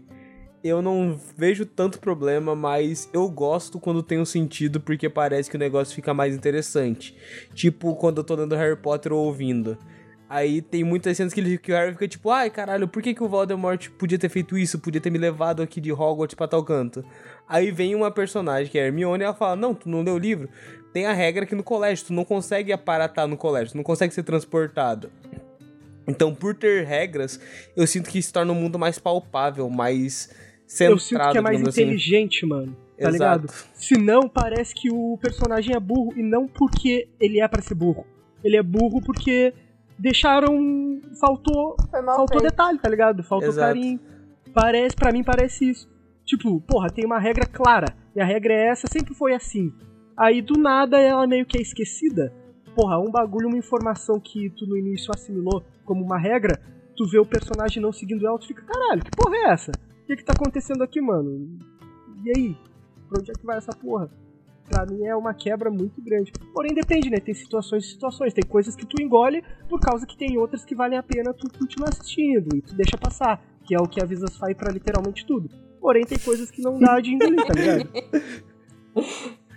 Não consigo ler sobre o Hotel Lotus sem pensar na música da Gaga. Uma das coisas que o filme acertou muito. Cara, eu acho Sim. incrível, eu também adoro essa cena. Foi muito, é bom. muito bom. Uma das únicas pra mim, coisas melhor que o filme coisa, acertou, né? a música da Gaga, eles sorrindo igual bobo um pros outros, corta para o Grover fazendo o casco. A unha e o casco. Porra. É muito, muito bom. bom. O Grover do filme é um baita acerto, pô. Verdade. Todas as aparições de Hades são icônicas, de longe um dos meus favoritos. Fico triste como ele é mal interpretado pela cultura pop, porque ele é o mais correto dos deuses, o que menos erra. Eu só lembro do rapto de Perséfone como um grande erro mesmo. E passou mó não pro rapto, hein? Eu vi, hein? então, né? É passou um pano pro rapto. Se a gente contar a série do Riordão, passou um pano pra ele amaldiçoando a criança. Exato. Então, tipo. então, né? Dos males, os menores, né? Passou um pano pra ele querendo prender o Percy pra matar o menino de inanição. É, tem isso também. Eu acho uma coisa muito, muito interessante é que no. Por exemplo, pegando várias histórias assim de religiões que os mitos gregos um dia foram religiões do povo grego de antigamente. É, eu acho interessante que a maioria dos deuses não era santificada, digamos assim. Eles não eram santos. Eles faziam coisas ruins, faziam coisas boas. E tu se dedicava a endeusar aquele aquela persona com a qual você mais se identificava ou com aquilo que você mais precisava. Então você ia lá e fazia uma oferenda para Apolo, que você precisava que fizesse bastante sol para sua colheita. Ou então você se identificava com Hermes ser viajante, você era um comerciante, viajava muito e fazia oferenda para Hermes e por aí vai. Mas eles não passavam um panão, digamos assim, para os erros. Não é a mesma coisa, por exemplo, do catolicismo que tem Jesus que nunca erra. Uhum. Jesus nunca errou, é Tanto um santo. que, por exemplo, as pessoas estavam, eles lidavam com os deuses, eles tinham muita coisa de colocar eles no, no sentido de coisas da natureza, tipo de, é, o próprio Zeus. Ele tem a questão do raio, mas ele tem a, a parte das tempestades, assim como Poseidon. Então, tipo, eles sabiam que a tempestade é boa num sentido de que ela traz a chuva, mas ela também pode trazer destruição. Então, tipo, tem toda essa dualidade dos deuses que, tipo, ao mesmo tempo que eles dão, eles tiram também. Por, porque tem Exato. essa visão de natureza deles. Sim, eles aproximam, no, no, no, passado, eles aproximavam os deuses muito dos homens e eles enalteciam as características pra, tipo, ah, o homem ainda pode ser muito bom como pode ser muito ruim. E quando chega mais pra frente, mais na idade medieval, mais no catolicismo, eles tentam deixar tornar tudo meio preto e branco. Ou é tudo muito bom ou é tudo muito ruim. Tipo, Jesus nunca erra e o diabo só faz coisa errada. Eles tentam deixar muito num plano preto e branco uma coisa com, que é cinza. Com a Uhum. Com a invasão do catolicismo e a obrigação que as pessoas têm de que o catolicismo é a lei, nenhuma outra religião existe, né? Que foi o que a Igreja Católica fez durante séculos e durante vários séculos e por aí vai. É, o que aconteceu foi que a cultura pop acaba tentando transformar o que as outras histórias no que é padrão. O que é padrão? É, céu e inferno, Deus e o diabo e por aí vai. Deus e o Diabo na Terra do Sol, grande filme do nosso. no caso, o Olimpo. do cinema brasileiro. O Olimpo e o Hades, né? É, exato. E aí, o que, que a cultura pop faz? Ela transforma o Deus do submundo no diabo e os outros deuses ficam de mal com ele porque eles são do bem e o diabo é ruim. E por aí vai. O que não é isso que acontece quando a gente analisa a literatura é, é grega, por exemplo, quando a gente Sim. analisa a mitologia romana, quando a gente analisa qualquer outra mitologia, que eu não vou citar outros nomes aqui, porque eu não sou conhecedora de muita coisa além do catolicismo, então não vou me arriscar. Vira uma Mas é isso né? que o catolicismo faz. O catolicismo é impeliu várias pessoas a se tornarem católicas, a apagarem suas religiões, a é, demonizaram outras religiões, e aí, quando a gente vai estudar essas outras religiões, a gente acaba tentando trazer para algo que nos é semelhante. E a cultura pop faz isso. O que é semelhante para todos? Bem e mal, Deus e diabo, céu e inferno e por aí vai. Morte é então, é ruim. Eu acho eu acho um grande erro também a gente sempre assumir que Hades é do mal, mas eu não acho que o Riordão faça isso 100% do tempo. O que eu acho é que ele tentou trazer um pouco dessa similaridade que a gente tem de dizer que os outros deuses não gostam do Hades, então sim, eles excluem Hades, eles têm problemas com Hades sim, só que Hades tem os seus atos de bondade muito mais do que os outros deuses. Então o Jordão traz meio que esses dois lados da moeda. Eu vejo como se. Eu vejo a parte dos outros deuses não gostando do Hades e no início acaba passando essa questão de Hades é ruim e o resto é do bem. Eu compreendo, isso daí realmente eu sinto isso no livro, pelo menos no início, até ele aparecer. Depois que ele aparece, eu só sinto que ele é um cara rabugento e que o pessoal só não gosta dele mesmo, tá ligado? E aí meio que é independente de Sim. qualquer outra coisa. E aí, aí eu acabo. O livro e o resto do, da, da história acaba dando a sensação de que o verdadeiro vilão em si é Zeus, né? Que o verdadeiro vilão acaba sendo Zeus, por causa que ele que, que, faz questão de separar Hades e caralho, e o resto fica ali meio que conivente, só, ah, tá bom, ele mandou, a gente faz, não vamos incomodar. Você quer ver nessa. a minha impressão do Hades de hoje? Dessa situação hoje, dizendo como se eu fosse uma semideusa no acampamento e conhecendo tudo que o Percy mostrou pra gente, o que eu acho é que Hades simplesmente foi excluído, é. Zeus e os caramba foi excluindo ele. E ele, a partir do momento que ele foi excluído, ele pegou um rancorzinho Sim. e resolveu também não se misturar. E pra outros ficou deuses... machucado, pô, magoado. Tipo, não, não é nem que ele ficou magoado. Tipo, ficou. ele não quer, sabe? Tá é, tite. pode ter ficado, mas ficou assim... Tite. O que eu acho é que, por exemplo, Hermes, Ares, essa galera toda pode até gostar do Hades, Exato. mas para eles não é interessante defender o Hades, porque imagina que eles começam a defender o Hades e dizer que Hades tem que estar no Olimpo. Um deles vai ter que sair, vocês concordam? Porque são 12 olimpianos. Para o Não. Hades entrar, alguém tem que sair. É mais então, cômodo quem é que só vai obedecer começar a... É, então quem é que vai começar a defender o Hades pra perder a cadeira pra ele? Ninguém. Então Sim. é meio que isso, não é como se eles não gostem, não gostassem do Hades. É. O Hades, ele evita se misturar. O, o, o- a outra galera até gosta dele, mas assim, evita falar a favor dele porque pra não ir contra Zeus e também, tipo, tem essa questão de hum, É isso que vou eu ficar quietinho, todo Ser mundo esquece, é conivente, isso aí, é. pronto. Vamos só deixar como tá indo, que eu não quero me incomodar. Papai Zeus é muito brabo. O Zeus e o Poseidon, eles são muito egocêntricos, que pra tudo eles estão sendo... Alguém tá tramando alguma coisa pra derrubar eles do poder, e o Hades é o principal É. que trama contra eles. Sendo que, tipo, o Hades, até então que a gente vê no livro, o Hades... É o ele mais único sussa, que- ele só quer o rolê dele. Ele é o único que seguiu a promessa de não fazer um filho durante, a, o caso, pelo Restígios. Celibato. Exato. Ele foi o único que não tentou atacar, tipo, nada de tomar nada. Ele só falou, vou proteger meu reino e foda-se. Ele não tem nenhuma grande arma, igual o Zeus tem o raio, o Poseidon tem o tridente. O dele é o chapéu, é o elmo, que mais É, esconde real. ele e assusta o inimigo. Ele não tem um- uma arma poderosa igual os outros. Ofensiva, né? De Exato. dano em massa, um bagulho destruidor, monstruoso. Eu não concordo, porque eu acho que Hades não é santo. Ele escondeu Não, as crianças porque ele sabia que não ia quebrar as promessas. Então, assim, ele é. Ele tem os planos dele. Por exemplo, Zeus e Poseidon, o que eles têm é medo de perder o que eles já E têm. fogo no cu. Hades não. Hades, ele fica tipo, ih, se bobear, eu vou pegar aquela cadeirona ali, hein? Se bobear, eu vou sentar na cadeira. É porque ele é. É porque ele é sagaz, ele espera o momento. Ele não é afobado igual os outros. Eu também não acho ele 100% É bonzinho. porque nem, nenhum dos deuses é bom ou mal. Não Exato. tem essa questão de ser bom ou ser mal. Todos eles Sabe são o que eu sinto nessa pegada?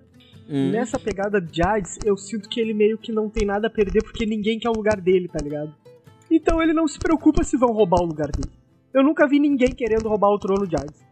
Todo mundo, na verdade, joga ele lá como uma punição e ele tem que ficar lá e pau no cu dele, tá ligado? Exato. Porque é a função dele. E é não mó é que ele queria o estar cara lá. tem uma parada, É, o reino e inteiro cheio quer, de parada mano. É o maneira. mais o reino rico que dele-. Não, é o É, reino. o- Exato. É o mais pica, é o mais bolado, tem os monstrão, os bichos malucos lá, o- ele domina tudo. Continuando, algumas armadilhas, principalmente no primeiro e segundo, eles vão meio que enfeitiçados. Eles têm consciência de ter algo errado, mas tem algo que os leva para aquilo. Magia. Tipo a Medusa, ela os atrai exatamente pelo que eles mais querem no momento. No caso, comida. Acho que ela consegue manipular de alguma forma isso. Igualmente na ilha de Circe. Ela é uma feiticeira forte. Referente à Hydra, percebo que o Rick dá uma abaixada de bola nos monstros mais famosos, para criar uma quebra de expectativa mesmo, e não ficar nos mesmos desafios que sempre é retratado. Eu vou me abster de comentar isso aí, tá? Eu acho que a magia que esses monstros têm no primeiro e no segundo livro é a ingenuidade do Percy. E eu posso incluir a própria Annabeth e o Grover, porque a Annabeth, por mais que ela tenha passado meses na rua quando ela tinha 7 anos, ela ficou muito tempo no acampamento. E o Grover, ele, ele é retratado como sendo levemente bobão. Ele é levemente bobão das ideias, então assim. E o Percy, ele tinha acabado de entrar nesse mundo, ou seja, pra mim foi tudo ingenuidade deles. Não acho que tenha nenhum tipo de magia envolvida. Porque, por exemplo, a galera chega na ilha de Circe, a partir do momento que chegou, aí começa a ter a magia de Circe em volta. Agora, até a pessoa chegar lá, não tem nada que atraia a pessoa a chegar lá. Só tá no mar de monstros, viu a ilha, opa, vou parar ali. Eu não sinto que tem algo que atraia eles. A medusa, a mesma coisa. Na verdade, até repele, né? Porra! Lugar esquisito daqueles, caralho. Então, e o Grover não fala nada porque ele, ó. Acabou. a Medusa é o seguinte: ela, ela abriu a porta, ela viu três crianças parecendo três mendigos. Na hora, ela não vou enganar essa otária. Quer comida, meu filho? Um banho? Um, um, um aquecedorzinho a nesse frio do, do inverno? Então, né? Obrigada.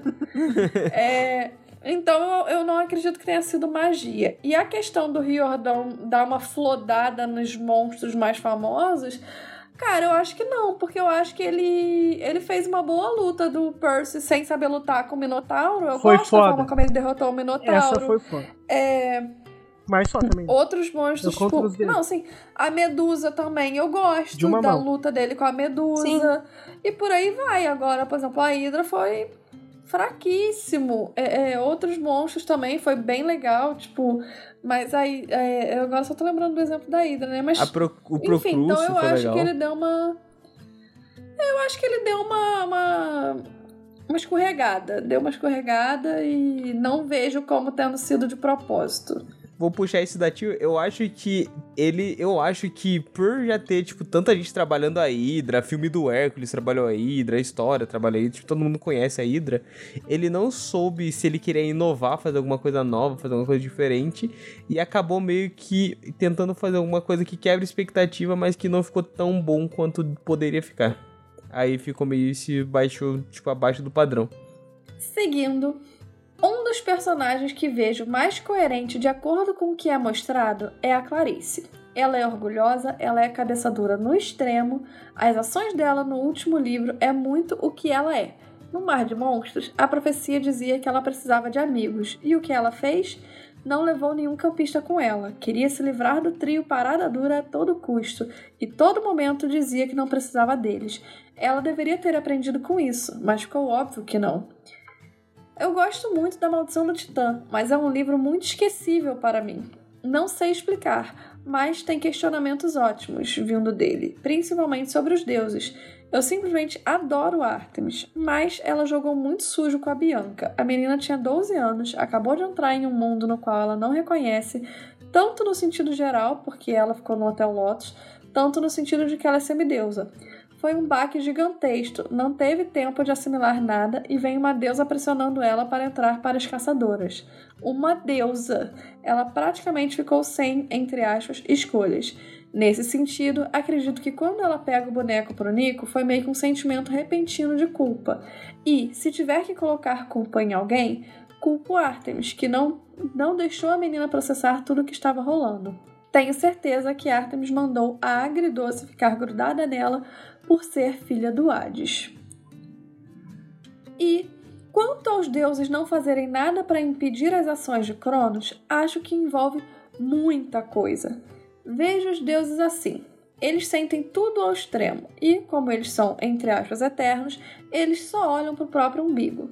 E quando sentem algo, aquilo é que deve ser feito. Então eles estão pouco se fudendo para o desejo dos outros.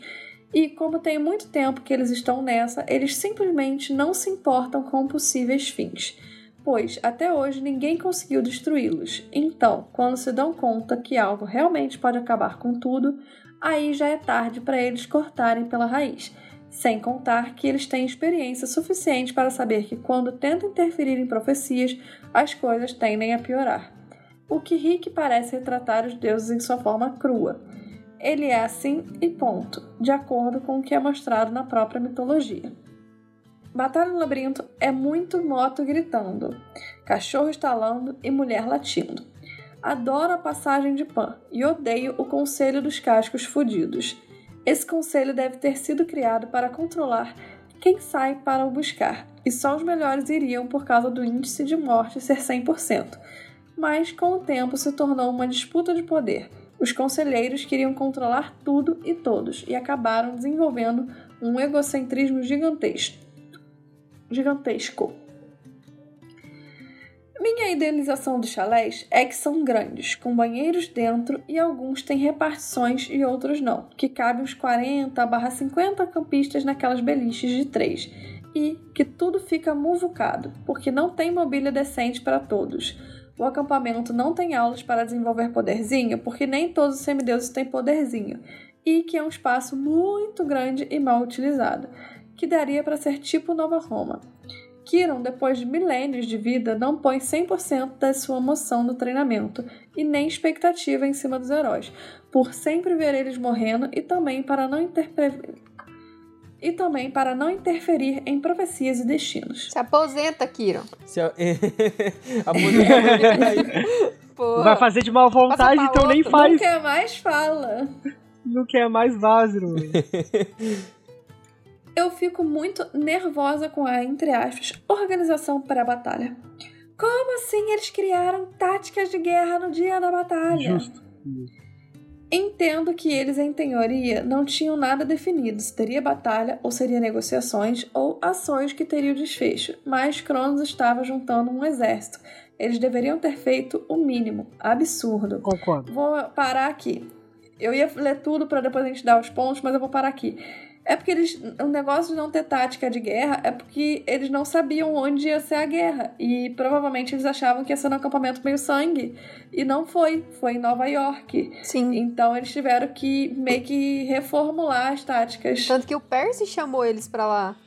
E o que a Annabeth fez foi. Ela fez o escudo e eles conseguiram visualizar a batalha. Sim, o problema não é não ter táticas, porque a tática de guerra normalmente você tem que, tipo, ah, eu tenho tal galera, eu crio a tática ali na hora para adaptar o ambiente. Eles não têm treinamento para essa guerra. Eles estão lá. O problema é que eles não se preocuparam o suficiente, tá ligado? O bagulho tá avisando há anos que vai ter guerra e o pessoal tá tipo, olha, vai ter uma guerra aí, hein? Ah, é! A guerra, né? Tá chegando. Eles não Vamos seguiram o conselho um... do Scar e não se prepararam ela falando da Clarice, eu fiquei tipo, gente, é que a Clarice podia ter tanto. Tanta camada. É que eles são, é. que, nem, que nem a gente já falou antes, o Riordão segue arquétipos e mantém esses arquétipos até o final. Sendo que ele podia dar uma evoluída do personagem. A Clarice podia ter aprendido com o que ela fez, mas quando ela não aprende, ela se repete, fica tão extremo que fica caricato e não fica tão legal. Fica meio bobo, porque fica muito, Exato. muito caricato. É aquela pegadinha que eu disse, tá ligado? É, mano, essa bagulho da Clarice tem momentos personagens que o desenvolvimento dele, o próprio personagem pede uma evolução. Senão tu meio que sente que aquele personagem fica raso, que nem às vezes disse. Então isso tem momentos que tu vê que o histórico daquele personagem, os atos dele, todos os caminhos que ele tomaram, ele tem um momento que ele precisa dar uma evoluída. Senão ele fica só um, um personagem quase para sempre. E fica aquele sentimento ruim de ele poderia ter sido mais, tá ligado? De não aproveitado. É meio triste, na verdade. Sim. Tipo a Talha. Eu sinto que a Talha no último livro. Vários personagens. A Talha tinha tanto para crescer ali e ela tá tão escanteada que uma estátua tirou ela da luta. Eu pegando agora no Coisa da Natália, é, ela falou isso da Clarice e tal, e uma coisa, por exemplo, que eu percebi é que ela fala que gosta muito da Maldição do Titã, mas que é um livro muito esquecível. É, fazendo na minha cabeça, igual ela foi falando livro a livro, eu parando para analisar a Maldição do Titã, ele não é meu livro preferido, tipo, de longe. Primeiro, que o meu preferido é a Batalha do Labirinto, enfim. Mas é por causa do seguinte: a gente relendo agora, capítulo a capítulo, eu acho que teve pouca Talha, por exemplo, que é uma personagem que eu gosto muito, pouca Annabeth, que é uma personagem que eu gosto muito, e na realidade eu acho que teve pouco Grover, pouca Artemis, pouco, pouco tudo. E eu acho que teve muito Percy. Tipo, eu sei que a gente tá no ponto de vista do Percy mas normalmente o Percy abre um espaço para quem tá com ele. Então, por exemplo, na Batalha do Labirinto, a gente tem muitos momentos do Tyson, muita troca com o Grover, muita troca com a Annabeth. E na Maldição do Titã, eu penso que a gente teve pouca troca com a Zoe, pouca troca com a Talia, pouca troca com a Bianca, pouca troca com o Grover. Eu acho que teve muitos sonhos do Percy e pensamentos do Percy sozinho. Então eu acho que talvez o livro tenha se tornado esquecível por causa disso. E nesse momento era um excelente, uma excelente oportunidade de trabalhar a personagem da Talia, por exemplo, que a gente ouve muito dela nos últimos dois livros, termina com ela meio que voltando à vida dos mortos, né? E do nada a gente não tem Talia. Praticamente não tem Talia. E aí no próximo livro ela não aparece, no último ela já aparece sendo jogada para escanteio. Então, acho que ele teve esse sério problema. Com a Clarice, por exemplo, de evoluir ela e depois desevoluir, da Silena de evoluir e depois desevoluir, por aí vai. Evoluir, desevoluir, é. E a gente vê muito. Eu acho que a gente acaba sendo poluído pelos, pelas próximas sagas. Porque a gente viu, eh, pelo menos para mim, nessa saga inicial, eu tinha outra visão dela. Porque já tinha um tempinho que eu não lia todos os livros, assim, completo. Então eu li depois o, o Heróis do Olimpo, eu fui lendo, então, tipo, parece que ele vai poluindo um pouco a gente. A gente não lembrava exatamente que aquele personagem não aparecia tanto. Então, tipo, quando você para realmente para analisar capítulo a capítulo, aí você consegue ver isso. Mas eu me sentia. Eu vi que agora, vi agora que eu tava muito poluída por, esse, por, por os próximos livros. Sim. Porque é muito poluída pelos próximos livros. Sim, que você tá tipo, ah, não chega essa porra. Realmente, parece que é muito mais do que realmente é. Parece que tem muito, só que na verdade não tem. Continuando, Selena, Luke e Nakamura foram para os Asfódelos porque assim, eles acabaram tendo o arco de rendição. Então, para os campos de punição não vão. E os Elísios, eles fizeram muita coisa errada para uma boa levá-los para lá. Mas pode ser que tenham a oportunidade de reencarnar e tentar ser herói em outras vidas. Eu não concordo. tá bom. Eu acho que a Silena, por exemplo, ela foi tentando fazer a coisa certa de um tempo, de um tempo antes. É, o, o Luke, no final, querendo ou não, ele se sacrificou para salvar os deuses. Então, eu acho que eles levariam sim isso em consideração. Principalmente porque para você ir para os Elísios, basta você ser um semideus e ter uma morte heróica. Não é basta, mas assim, no geral é isso. E o Nakamura também tomou várias decisões erradas, mas, por exemplo, os deuses falharam bastante com ele. Então, mesmo ele tomando as decisões erradas, no final ele tomou a decisão certa. E eu acho que isso pesa bastante. Eu não acredito que eles tenham feito. Não acredito, não acredito que eles tenham tido uma vida equilibrada. Eu acho que foi muito pro mal, muito pro bem. E não que isso seja equilibrado, mas o que conta vai ser no final, sabe? Tipo, eles morreram como sendo do bem, digamos assim.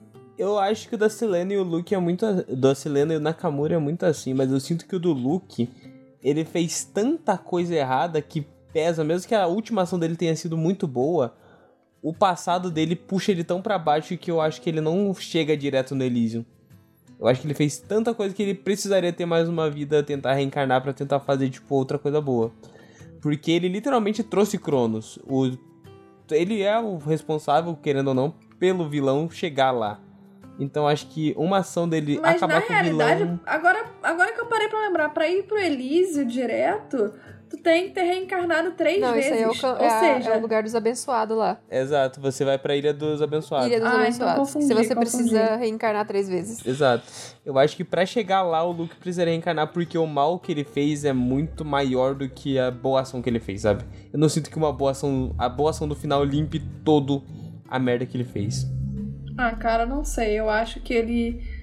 Tipo.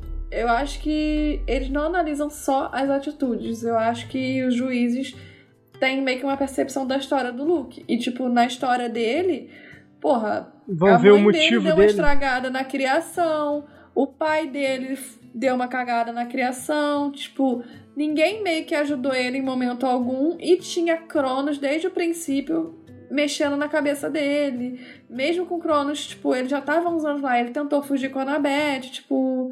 São muitas questões a serem analisadas, Sim, além sim. da defesa final, digamos assim. Sim. Então, eu acredito que se ele for pros juízes, né, e, e não for direto, eu acho que ele vai sim pros Elísios.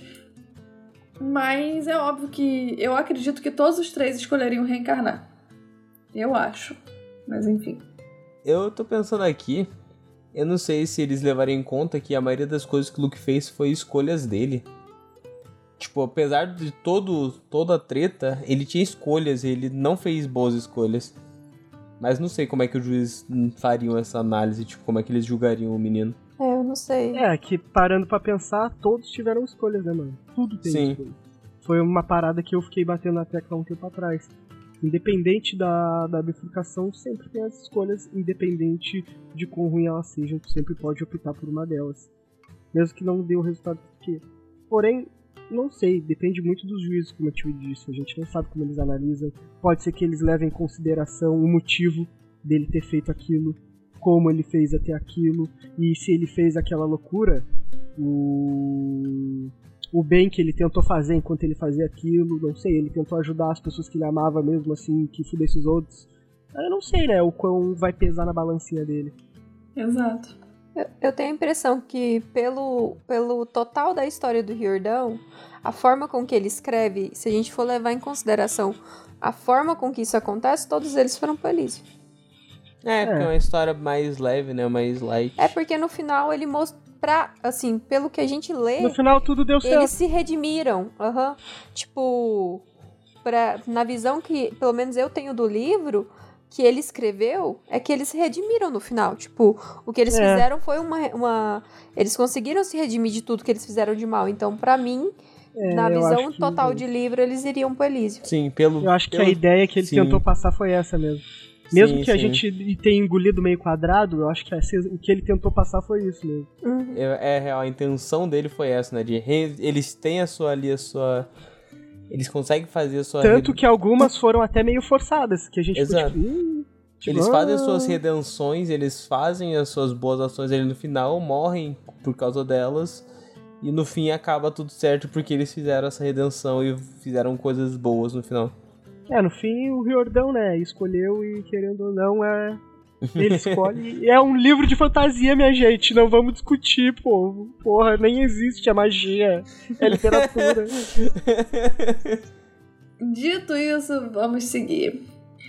Por fim, quero dizer que adoro o podcast e espero que consigam continuar com todas as sagas do tio ouço trabalhando, então tenho que me concentrar muito para não gargalhar de meio em meio segundo. Continue assim, incríveis como sempre. Um grande beijo a todos. PS. Adivinha quem enviou pro e-mail errado? Sim, eu. Ela mandou pro chalé3 com... Ela mandou pro chalé3 arroba podcast, né? Não mandou pro contato.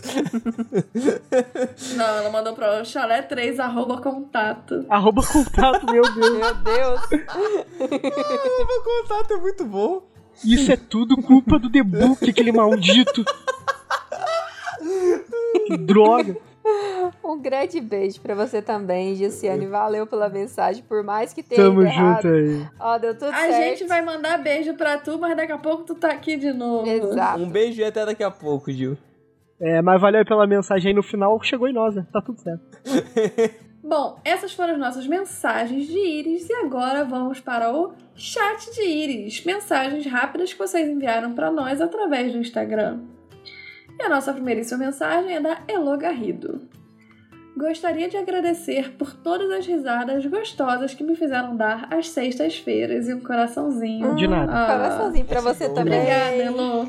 Pode ficar tranquilo que a gente vai estar aqui na próxima sexta. Talvez não exatamente na próxima, né? Porque tem, tem um mêsinho aí de folga. Exatamente na próxima, mas nas outras a gente não sabe quando volta. É. Exato. Exato. Na próxima a gente fala para vocês quando a gente volta. Então escute o próximo episódio e saber quando a gente volta. Ficamos muito contentes aí e precisando da gente aí pra dar umas risadas. Manda o Pix.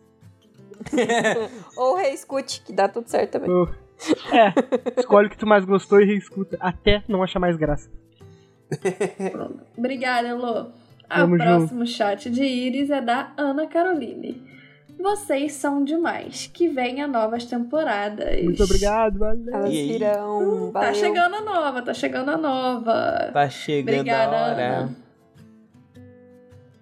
A próxima e última mensagem do chat de Iris é da doutora Juliana Guarda. Caralho, doutora favor, Juliana Guarda. Não demorem para voltar. Ju, te contar um negócio.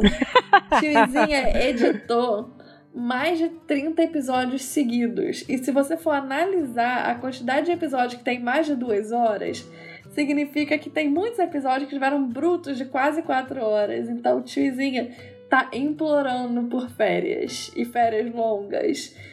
Na realidade, não é, não é, nem só isso, gente. Além da gente estar tá muito cansado, a gente não falhou nenhuma vez essa temporada. Foram mais de 30 episódios seguidos, sem falha. Toda semana, toda sexta a gente gravando. Toda semana a gente gravando, toda sexta entregando episódio. Mas é, a gente quer fazer algo melhor. A gente quer evoluir nossa qualidade, nosso conteúdo para a próxima temporada. Para isso, a gente precisa de um tempo maior um antes sabático. de começar a nossa próxima temporada, não só para descansar, mas também para a gente poder se organizar. Sim. A gente precisa organizar a nossa agenda para deixar tudo certinho para a próxima temporada.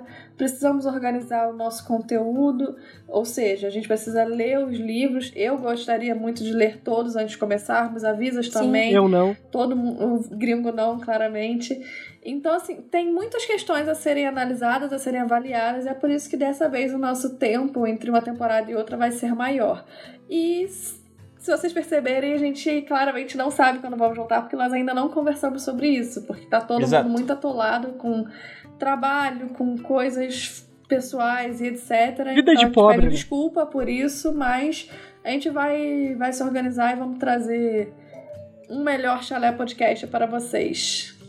Eu tô curioso só se, se a doutora Juliana é doutora médica, é doutora advogada é doutora é dentista. Doutora, é doutora ouvinte do chalé. Olha que fofoqueira.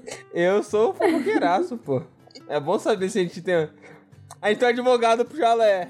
É, se ela for médica, médico tu errou. Você errou. Ela é doutoranda, por isso que ela é doutora. Doutoranda? Nem sei, tô só jogando porque você porque falou ela fez doutorado. que tem doutorado. Ah, sim. Que é o doutor certo, né? é o real doutor, né? Tô falando e nem sei, tá ligado? Bom, essas foram as nossas mensagens do chat de Iris. Muito obrigada, meninas. Valeu, Foi um meninas. prazer ter vocês aqui. Valeu, pessoal. Tamo junto. E perdão aí, mas pode demorar Só um pouquinho. Só ficar de olho se você quiser participar do próximo chat de Iris. A gente nunca sabe quando vem. Ele vem quando quer, vai embora, por aí vai. Então siga a gente no Instagram, que é pra ver quando é que vai aparecer de novo aquela caixinha de chat Iris pra vocês mandarem uma mensagem rápida pra gente. Isso aí, pô. O bagulho é dinâmico. Estamos sendo. A gente combinou que vai ser mais espontâneo. Então fiquem ligados lá que a espontaneidade vai acontecer. Ou não, né? Porque a espontaneidade é assim. Exato. E a nossa próxima mensagem foi um tweet que nós recebemos através do quê? Do Twitter, como é óbvio. E eu pedi para trazer pro episódio, porque eu li e eu ia responder, mas eu falei, não, acho que vai ser interessante trazer para um debate em grupo. E não só eu, tio, e responder como voz do podcast no Twitter. Então vamos ler aqui a mensagem do PMDGil. Eu surtando com o pessoal dizendo que o Hades é visto como desleal pelos outros olimpianos. Ou não. Não, gente. Não. Inclusive, não, ele tem, entre aspas, boa convivência com os outros olimpianos. Até emprestou seu elmo para Atena uma vez. Socorro! São Francisco é visto como perigoso porque é onde fica o chalé Júpiter. Se não estiver errada, fica muito monstros porque tem muitos semideuses concentrados lá e porque querem separar os gregos e romanos. Na mitologia, se é muito considerado que se começa a contar o mais velho por ordem da saída do estômago do Cronos. Então, Zeus seria o mais velho porque nunca entrou, e a ordem de saída seguindo. E como eles se consideram centro do universo, a profecia só poderia ser sobre eles. Então, vamos. São três assuntos diferentes, vamos para o primeiro assunto. É, eu acho que a gente acabou comentando antecipadamente na mensagem da Gil, lá de cima, e eu não sei se alguém quer dizer mais alguma coisa sobre esse assunto. É que eu acho que não. lá em cima a gente debateu bastante sobre isso, é, mas tá bom, enfim. Já. Exato. E ele só é visto como desleal porque na maioria do primeiro e segundo livro ele é escrito assim. O Riordão dá essa puxada depois que ele corrige na sua frente. É, ele dá essa sensação no início e depois meio que inverte a sensação. É sensações, né? Razões e emoções. Tanto que a gente até falou disso na profecia, né? Exato. Uhum. É, a gente, na verdade, falou bastante sobre isso da profecia e falamos bastante tanto do ponto dele ser desleal, como se a gente estivesse botando ele como o erradão, ou demonizando ele, Sim. como sobre ele só ser um cara, tipo, igual aos outros deuses. Enfim. Ele sofre ele é bullying, pô. gente. Ele tem passado triste, mentira. Ele é vítima da sociedade, ele sofre bullying. Segundo ponto, eu acho que a gente não precisa nem debater, principalmente para não dar tanto spoiler pro gringo, mas gosto dela ter dito isso porque a gente comentou um pouco sobre isso no episódio passado. E eu confesso que eu não lembrava, mas realmente é por causa disso. É porque o chalé de Júpiter tá lá. E como eles não querem que os gregos conheçam os romanos e os romanos conheçam os gregos, eles criaram essa espécie de mito para os gregos não saberem que os romanos existem e não irem para lá, etc, etc, etc. Mas também tem muitos monstros porque eles não têm uma fronteira igual a do acampamento meio sangue, que é tipo uma fronteira mágica que ninguém passa e só passa com autorização. Sim. Eles têm os bucha que fica lá vigiando, os vem bucha monstro, é eles chamam os tiradinhos abate o monstro e é isso aí. Então acaba que fica uma concentração muito maior. Um negócio meio disso, né? rústico. Né? Exato. E, me... e, isso que eles são mais organizados, né? Olha que merda. Ainda Organiz... bem que essa é organização, tinha muito Então, tudo. né? E, eles, se, eles são tão organizados assim, eles poderiam molar um sistema ali pra criar uma barreira base deles. Não é bem assim que funciona. Tem amor. muita gente com poderzinho, faz parede de poderzinho. Enfim. E o terceiro ponto aqui do tweet é sobre na mitologia ser considerado a contar do mais velho pro mais novo a ordem das crianças que saíram da barriga de Zeus. Uh, eu acredito que não afeta tanto os comentários que nós fizemos, principalmente com esse final, que diz que realmente, como eles se consideram centro do universo, só poderia ser sobre eles. Eu acho que não teve nenhum ponto que a gente chegou a debater que seria tão afetado por, por essa questão. Mas também já fica aí de aviso para próximos debates, né? Que a gente talvez faça que realmente tem isso, que alguns contam a partir do momento de quem saiu da barriga de Zeus e outros contam a partir do momento de quem saiu da barriga de Reia pra ir pra de Cronos, enfim.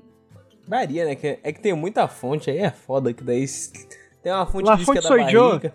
Exato. Tem a fonte que diz que é da barriga, tem a fonte que segue da barriga de ré, tem a fonte que segue que cortou o bingolinho lá de não, isso aí você tá entrando em outra coisa. Ah, não, porque, tipo, é. seguindo a, seguir a lógica é por nascimento. Não, não é Se seguir a contagem fonte, de barriga. É questão de preferência. A sua é. preferência, se é contar quem saiu da barriga, fica assim. E as preferências de outra pessoa, que é contar quem realmente saiu da da barriga da mãe, depois foi para do pai, aí fica assim, tá? É uma questão de preferência e de escolher Sim. qual que você vai abordar para criar, por exemplo, a sua profecia ou por aí vai. Se for por ordem de quem saiu da barriga do pai, então o Zeus tá morto, né? Porque ele não saiu.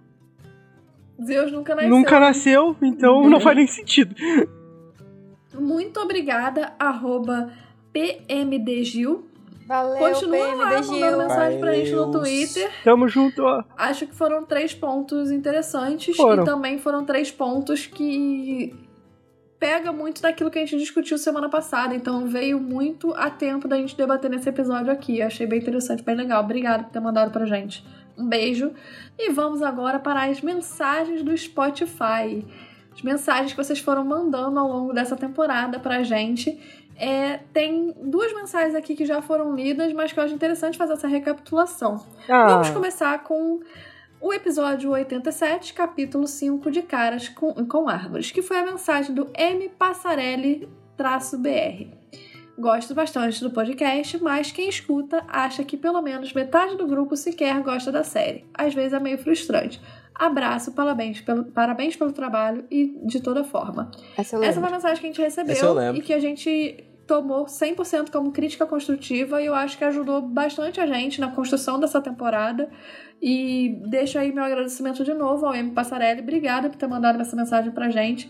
Se você tem alguma crítica construtiva para fazer pra gente, pô, pode fazer, tá à vontade. A gente tá sempre disposto a receber. É, é, as, os tostões de, você, de vocês, tanto sobre a saga Percy Jackson, quanto tanto sobre a gente, o nosso conteúdo no geral, por exemplo, da edição, sobre os conteúdos que fazemos aqui de aula de Ki, ou sobre qualquer outra coisa. Então, obrigada, M Passarelli-BR. Valeu, M Nossa Valeu. próxima mensagenzinha Valeu. é relativa ao episódio 91, capítulo 9, O Silêncio Antes da Batalha. E é a nossa primeira mensagem através do Spotify da Gilciane. A Gil comentou em vários episódios e é muito interessante, tipo, ver um a um o que, que ela escreveu. Tifão foi o único ser que quase destruiu o Olimpo na mitologia. Os outros só tentaram. Então, Zeus estar com mais medo do Tifão que de Cronos faz total sentido. E o episódio 9 foi aquele episódio pré pré-batalha. Ou seja, uhum. quando estavam lá em Nova York, os deuses não queriam ir, tava aquela coisa toda, então. Uh, então, realmente, tipo, o Tifão foi o único ser que chegou perto de destruir os deuses. Então, realmente faz todo sentido, principalmente porque eles ainda estão meio, ah, que Cronos o quê? Cronos tá morto, blá blá blá. Tipo, não queriam saber. Eles estavam, tipo, lutando contra aquilo que eles estavam vendo. Eles não viram Cronos, ah, foda-se, Cronos não tá vivo. Então fica meio que isso, realmente. É tipo o, o Voldemort. Não é vi, tipo o Cornélio Fudge. Exato. Não vi, não, não aconteceu. O próximo é sobre o episódio 93, capítulo 11. Yippee O M Passarelli-BR comenta novamente. Muito maneiro ver a empolgação de vocês nos últimos episódios. Essa batalha é muito foda. E nós já tínhamos lido essa mensagem aqui, que foi a próxima mensagem que o Passarelli mandou depois de ter falado aquilo no episódio 5, e a gente ficou muito feliz de ver que ele estava gostando de ver a gente nos últimos episódios. Sim. Sinal que a gente melhorou, evoluiu, e isso foi bem, muito legal. E realmente, a batalha, a gente debateu bastante sobre ela aqui, e ela é muito foda. Sim. Ah, o que é foda tem que ser enaltecido. Não adianta Exato. só criticar, né? uhum. né? O que é bom também tem que elogiar. E foi foda mesmo. A Raíssa Alencar comenta, no mesmo episódio, a alegria das minhas cestas, com um coraçãozinho. Obrigada, Raíssa. Ah, que gracinha. Show de bola, é um prazer valeu. ter você como ouvinte toda sexta ouvindo a gente. Um beijo para você. O próximo é sobre o episódio 94, capítulo 12, parte 1, Coluna de Aquiles. Gilciane Correia manda novamente. Tô amando que o gringo passou quatro livros quase em todos os episódios e quando chegam os melhores, ele não está. E ficou rindo da cara do gringo. Pois ah, é. meu, que arriada. que arriada, meu. Pô, pior que é verdade. A gente passou os livros tudo falando gringo, último livro, gringo, último livro, gringo, último livro. Aí no último livro ele aparece três vezes. Caralho, exatamente, meu. E era o que eu tava mais esperando, tá ligado? E era o que todo mundo falava, nossa, gringo, vai chegar o livro. É esse livro, gringo. Esse é o é livro. É o livro. É o livro. E foi o livro. Só que eu não tava lá. Foi meio triste mesmo. E o M Passarelli, traço BR, no mesmo episódio comenta: Excelente! Obrigada, M Passarelli. Obrigada, Valeu, gente. O próximo é sobre o episódio 95, capítulo 12, parte 2: Profecias ou Maldições? A Gabs, ou o Gabs, peço perdão, eu não tô vendo a fotinha, então não sei se é A ou O. Mas ele ou ela comenta: Achei pica esse capítulo. Realmente, esse capítulo é do zaralho. É muito bom. É, esse capítulo. O capítulo 12 no livro, na verdade, foi muito bom. A gente dividiu em dois episódios e os vez, dois né? a gente rende, rendeu muito. Foi a primeira vez que muito, a gente dividiu. Então, rendeu foi. uma das maiores discussões. Uhum. Eu lembro que eu foi. falei, tio, e é impossível a gente gravar esse episódio num só. Aí a gente dividiu. Uhum. Mas foi legal. Rendeu a grande discussão não, da mãozinha. eu tinha falado com a Visas. Eu falei, Visas, a gente vai ter que dividir. A Visas, não, que não sei o que, blá blá blá. Aí ela sentou pra ler ela. É, a gente vai ter que dividir mesmo. Eu falei, pô. Ela já leu e já dividiu ela na hora. Tinha lido. ela não tinha lido. Então ela tava, que isso? Não, não sei o que, blá blá blá. Ela sentou pra ler, eu só recebo aquele áudiozinho. Vamos ter que dividir. Eu falei, pô, já mandei pra ti a parte que eu, eu, que eu já vou. Eu escuto, aí eu escuto fazendo. Aí. Uhum. Então, tipo, quando eu cheguei numa parte, assim, que deu uma quantidade de, de tópicos, eu falei assim, é aqui Razoável. que vai parar. É, é aqui que vai parar. Exato. E a Elo Garrido comentou: Gringo is back. Só minha mãe sabe o sorriso que eu abri quando eu ouvi os quatro juntos. Ah, ah que, que alegria, pô. Que coisa fofa. E detalhe, no episódio anterior, a gente começou eu, Visas, Brenin. No meio do episódio, o Brenin foi embora, ele voltou só no final, então tinha sido a primeira vez que tinha. Eu acho que foi a primeira Foi. vez que ficaram só dois conselheiros Uhum. no episódio. Ao mesmo tempo, primeira vez só eu e a Visas, tipo, sem nenhum, nenhum dos meninos. E aí chega no próximo episódio e tem os quatro, que tinha tempo que a gente não sentava os quatro pra gravar, então eu Uhum. imagino que deve ter sido tipo, ah, estão só dois depois. Caraca, tá os quatro aqui, que legal. Então deve ter sido bem legal mesmo. Então, um beijo, gente. Obrigada aí pelas mensagens. Pô, obrigadão aí, valeu pelo carinho, pessoal. Valeu. Beiju. A próxima. Episódio 96, capítulo 13. Prometeu o Ardiloso. Esse, esse título é muito bom. Gilciane Correia. Acredito que o, entre aspas, não pode interferir vem meio que das leis entre aspas absolutas, tipo os deuses não roubarem as armas de poder um do outro, porque se interferir claramente ou com frequência, então tem consequências. E sim, realmente, é, a gente nesse episódio estava comentando muito também sobre a interferência divina que os deuses, tipo, puxar. O, acho que foi nesse episódio, inclusive, que o Dionísio puxou o Percy, ou no próximo, já não lembro. Mas assim, a gente tava debatendo muito sobre isso, que ninguém tava fazendo nada, os meninos estavam sozinhos e tal. Mas é que realmente tem isso, eles não podem interferir claramente. Por isso que o Poseidon, tipo, nunca tinha abraçado o Percy. E aí a gente comenta, tipo, pô, mas tu ir abraçar é uma interferência assim tão grande, tu ir passar um tempo, tu falar um oi. Mas, é, pelo visto, sim. Talvez os deuses não queiram arriscar. Por isso que o Hermes não quis arriscar. Tanto para não mudar a profecia, quanto para é, é, não ter essas interferências por ele estar tá se metendo muito na vida do filho dele ou em ações que ele não pode se intrometer. E por aí vai. Obrigada, Gil. Valeu, Gil. Valeu. Próxima mensagem, episódio 97, capítulo 14, parte 1. Sonhos convenientes. Gilciane Correia comenta. Tudo que eu queria é que a série lançasse curtinhas entre as temporadas, tipo o que os Pegasus fazem quando esperam Percy chamar, ou coisas estranhas durante o semestre, na escola e o acampamento. Pô, legal, legal, achei eu legal. Eu acho que tem muito pano pra manga e eu acho que se a Disney parasse de fazer filme da Marvel e de Star Wars e focasse em outros universos, ela poderia lançar a série principal de Percy Jackson, live action, e poderia lançar, por exemplo, em animação. Essas firulas. É uma série animada com essas, essas firulinhas. É e aí, por exemplo, em algum momento a gente tem uma missão do Percy com a Annabeth, em outro a gente tem a Clarice com a personagem principal, em outro o Blackjack. Em outra, o Percy tá na escola. Tipo que fizeram da Marvel também, né? Quando fizeram vários episódios em animação, de como seriam os universos se o herói tivesse feito outra coisa, se outra personagem fosse o herói daquele universo. Sim, sim, os Warif da vida. É, os Warif, exatamente. Porque ao invés de ser, por exemplo, algumas curtinhas que seriam canônicas no, na série principal. Seria só pra enriquecer o universo. Algo além da série principal. Exato. Fazer curtinhas que não necessariamente sejam canônicas. Eu acho que isso agregaria muito o universo de Percy Jackson sem atrapalhar um ao outro, sabe? Eu concordo. Então acho que seria bem interessante. Verdade. Eu também gostei da ideia. Muito bom. A próxima mensagem é do episódio 102, capítulo 17. O fim de uma amizade.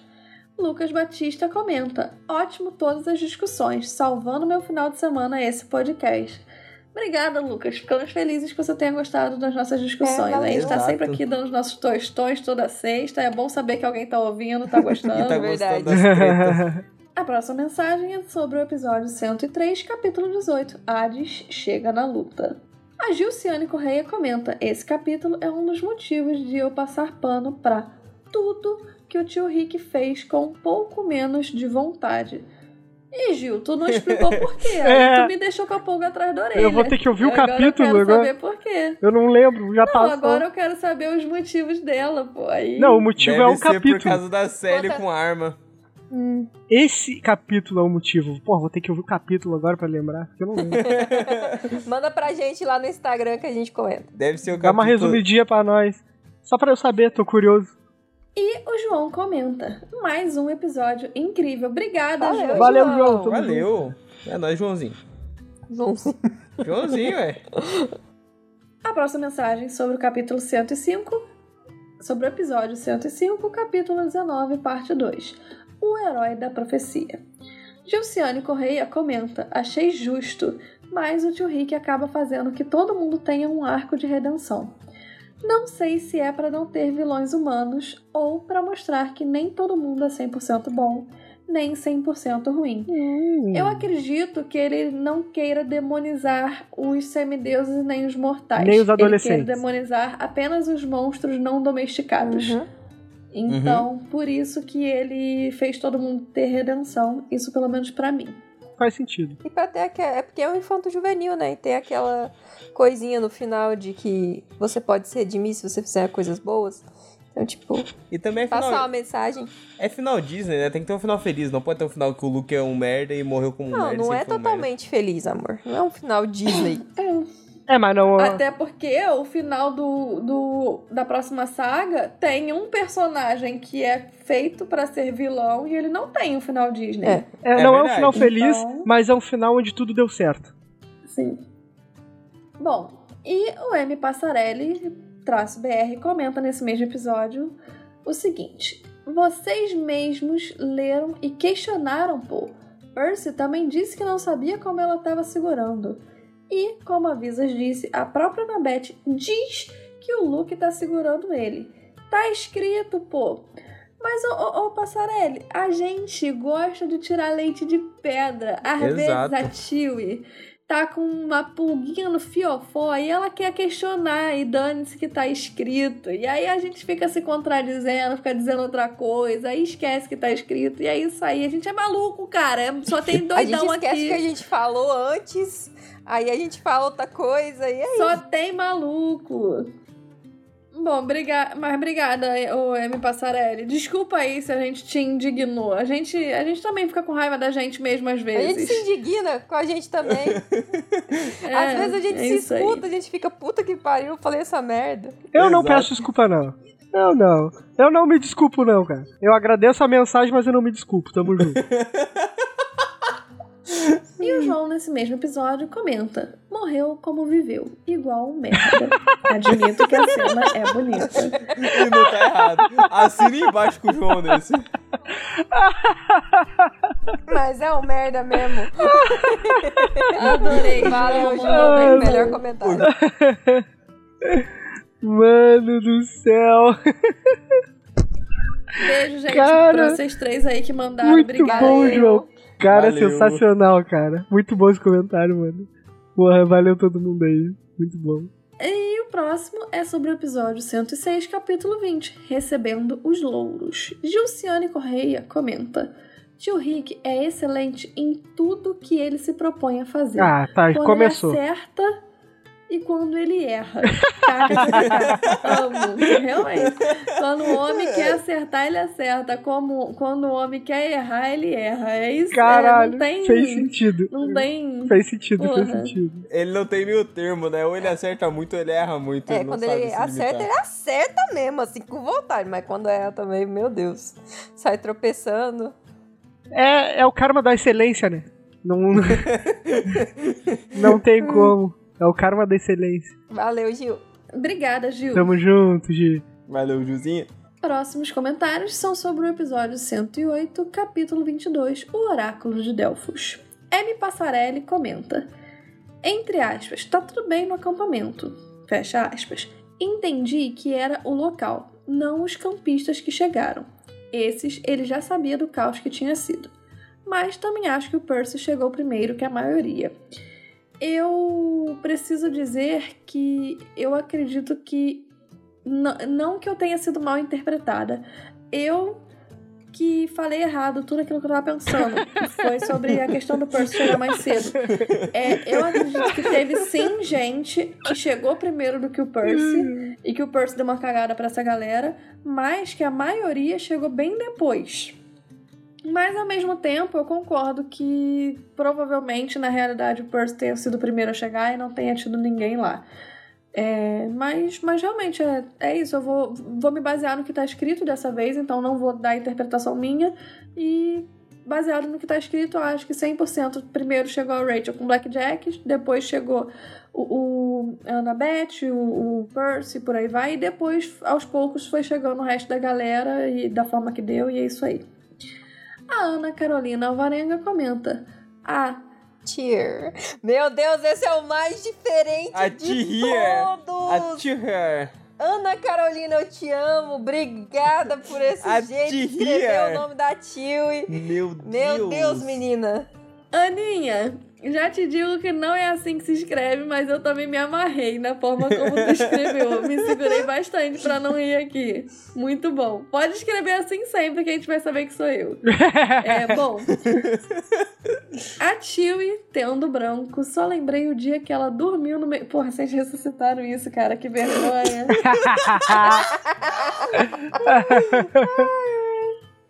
Só lembrei o dia que ela dormiu no meio do episódio e voltou como se nada tivesse acontecido. Eu, eu vou falar agora, vou Mano, aqui. muito Cara, bom. O que Esse mais dia foi me indigna sensacional. desse dia é que eu juro por Deus que eu não tava me sentindo cansada e eu não tava me sentindo com sono. e que já teve outros dias que eu gravava com o olho Caralho. fechado, que eu já, já cheguei a gravar em pé pra eu não dormir, já cheguei a gravar tipo, várias coisas. E nesse dia em específico eu tava me sentindo bem, sabe? E do nada. Claro, eu tava dormindo. Eu achei isso um absurdo. Eu achei isso um absurdo tão grande que eu falei, gente, eu não acredito que quando eu tô na merda, eu gravava normal, tipo, quase dormindo, mas assim, nunca dormi. E hoje que eu estava me sentindo ok pra gravar, eu dormi. O que, que é isso? O que, que é isso? Fiquei com muita vergonha, gente. Mas acontece. É bom que. É bom que a história é pra contar. O melhor foi eu falando, nossa, será que a Tive dormiu? A Tive acordando. Oi, gente, o que aconteceu? 15, 20 minutos depois, falando pra caralho e a Não, tio foi, bem, dormindo. foi bem mais tempo depois. Foi bem mais tempo depois. Foi. Eu, eu dormi uns 40 minutos. Tirou uma boa pestaninha, Tive. Ai, ai, foi ótimo. Meu Deus. Obrigada, Valeu, Ana. Ana, Valeu, por gente. relembrar isso. Obrigada, mandou Passarelli, pela sua mensagem também.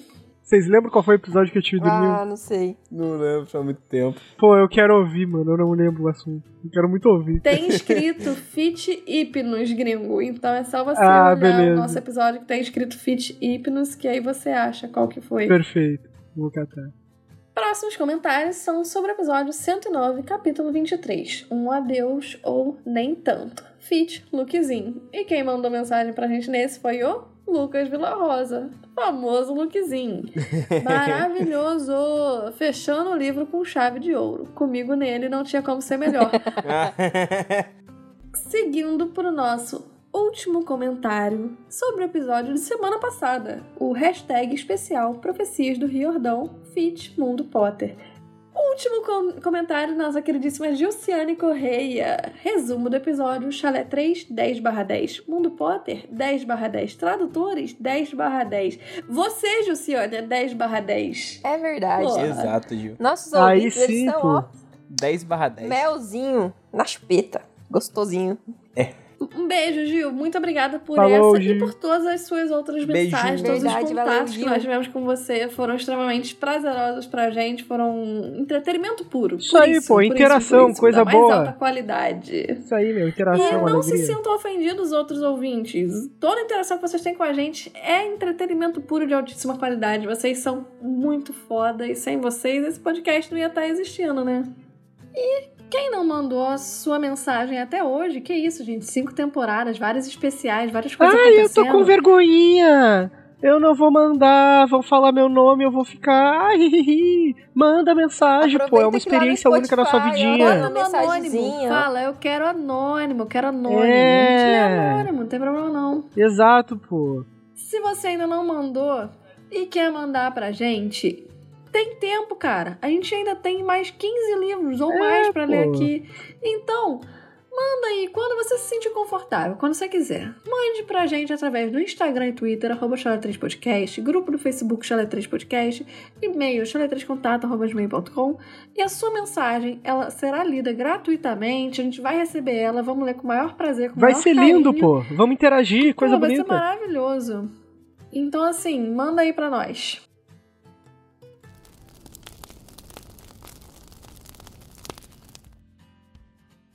E vamos agora para o nosso, pra nosso, mo- nosso momento de frente com Chalé 3. Olha Tan, essa. tararam. Perguntinhas que nós vamos fazer pra nós mesmos. Exato. Então, bora começar. Agora a gente tá aqui. É o último episódio dessa Oh, temporada. não. O próximo é um Oh, especialzinho, né? Mas Oh, não, dessa não, temporada É quase mesmo. um filler, né? É um filler, é quase é. um filler pra ir pra próxima temporada. Exato. A gente tá no último episódio, faz três episódios. É verdade. esse aqui é o real último episódio dessa saga em si. Então, tipo, a nossa, nosso primeiro questionamento é como foi a temporada? Vamos começar então pela tiozinha. Eu acho o seguinte, eu até cheguei a comentar isso alguns episódios atrás, perguntaram pra gente, né? É, eu acho que foi cansativa, mas foi cansativa no sentido que a gente não teve nenhuma pausa. A gente gravou toda semana e a gente postou episódio novo toda semana. No meu caso, toda semana eu gravei. Acho que um ou dois que eu faltei, mas assim, toda semana eu tava gravando. Toda semana eu tava editando, toda temporada foi edição minha. É, às vezes dava aquele estudo de roteiro antes, fora conteúdo de Twitter, fora conteúdo de Instagram e tudo isso. Então foi mais de. Desde janeiro, a gente está em julho, foram o quê? Praticamente sete meses sem pausa alguma. Sim. Então, até quando eu tava operada, eu tava aqui no chalé. É verdade. Exato. Enfim, então eu acho que foi cansativa nesse sentido, de que nós não tivemos pausa em momento nenhum mas eu não sinto que ela foi cansativa a ponto de exaurir as minhas energias igual outras temporadas foram. Em outras temporadas a gente teve pausa no meio do caminho, a gente não conseguiu entregar a mesma qualidade, a mesma coisa que a gente estava prometendo desde sempre, mas eu senti muito mais cansaço em outras do que nessa. Nessa é um cansaço com uma sensação de trabalho feito, trabalho concluído da melhor forma que a gente podia entregar no momento, e os outros foi cansaço, tipo, energia, sabe? Baixa, uhum. energia cansada, precisando daquele tempinho. Então acho que a temporada, para mim, foi um sucesso em, a nível profissional, tipo, da gente. E eu não tô nem botando a nível dos ouvintes novos que a gente recebeu bastante é, esse nessa temporada. Tô nem falando, tipo, de coisas diferentes das coisas dessa temporada, eu tô falando, tipo, num geral a temporada eu sinto que foi um excelente trabalho concluído e eu saio, tipo, dessa temporada com uma satisfação muito grande no trabalho que a gente fez. E é isso. Muito bom, tio. Coisa linda, pô. Que bonito. Obrigada. Você, amor. Pra mim, foi a temporada maravilhosa. Foi boa, pô. Apesar de ser uma temporada, o livro, né? Ser um livro que tem muita coisa que a gente desgosta, que a gente pode passar raiva e falar que tá é ruim. Tem muita coisa boa, tipo, muita coisa boa mesmo no livro. E eu acho que foi uma temporada muito boa que a Will comentou no quesito profissional. Não teve um episódio que faltou, eu praticamente estive em 99% dos episódios. Acho que eu só não tive em um episódio e mesmo assim eu tava aqui, né, de espírito no comecinho. Até no episódio que eu não tava. Pedaço, tava. Amor. Exato. Até no eu só que faltei eu um, mas eu tava aqui. Eu faltei, Exato. mas eu tava aqui. Até o episódio que eu não tava, eu apareci um pouquinho e fui embora. mas foi, tipo, uma temporada muito boa. Foi, eu gostei dela. Ela foi, que a Tio falou, também cansativa, né? Que dá uma cansadinha, apesar de eu só aparecer pra gravar e de vez em quando ajudar em dois segundos do roteiro. Mas ainda assim foi, foi uma temporada boa. Eu gosto dela e eu sinto que ela foi uma das melhores temporadas que teve no geralzão, sabe? Ainda mais porque eu tô aqui, né? É de 500, né? Foi boa porque você tá aqui, amor. É, mas eu já tava aqui nos anteriores, mas essa aqui é o, o Tia Mais, que é a última pra fechar bonito.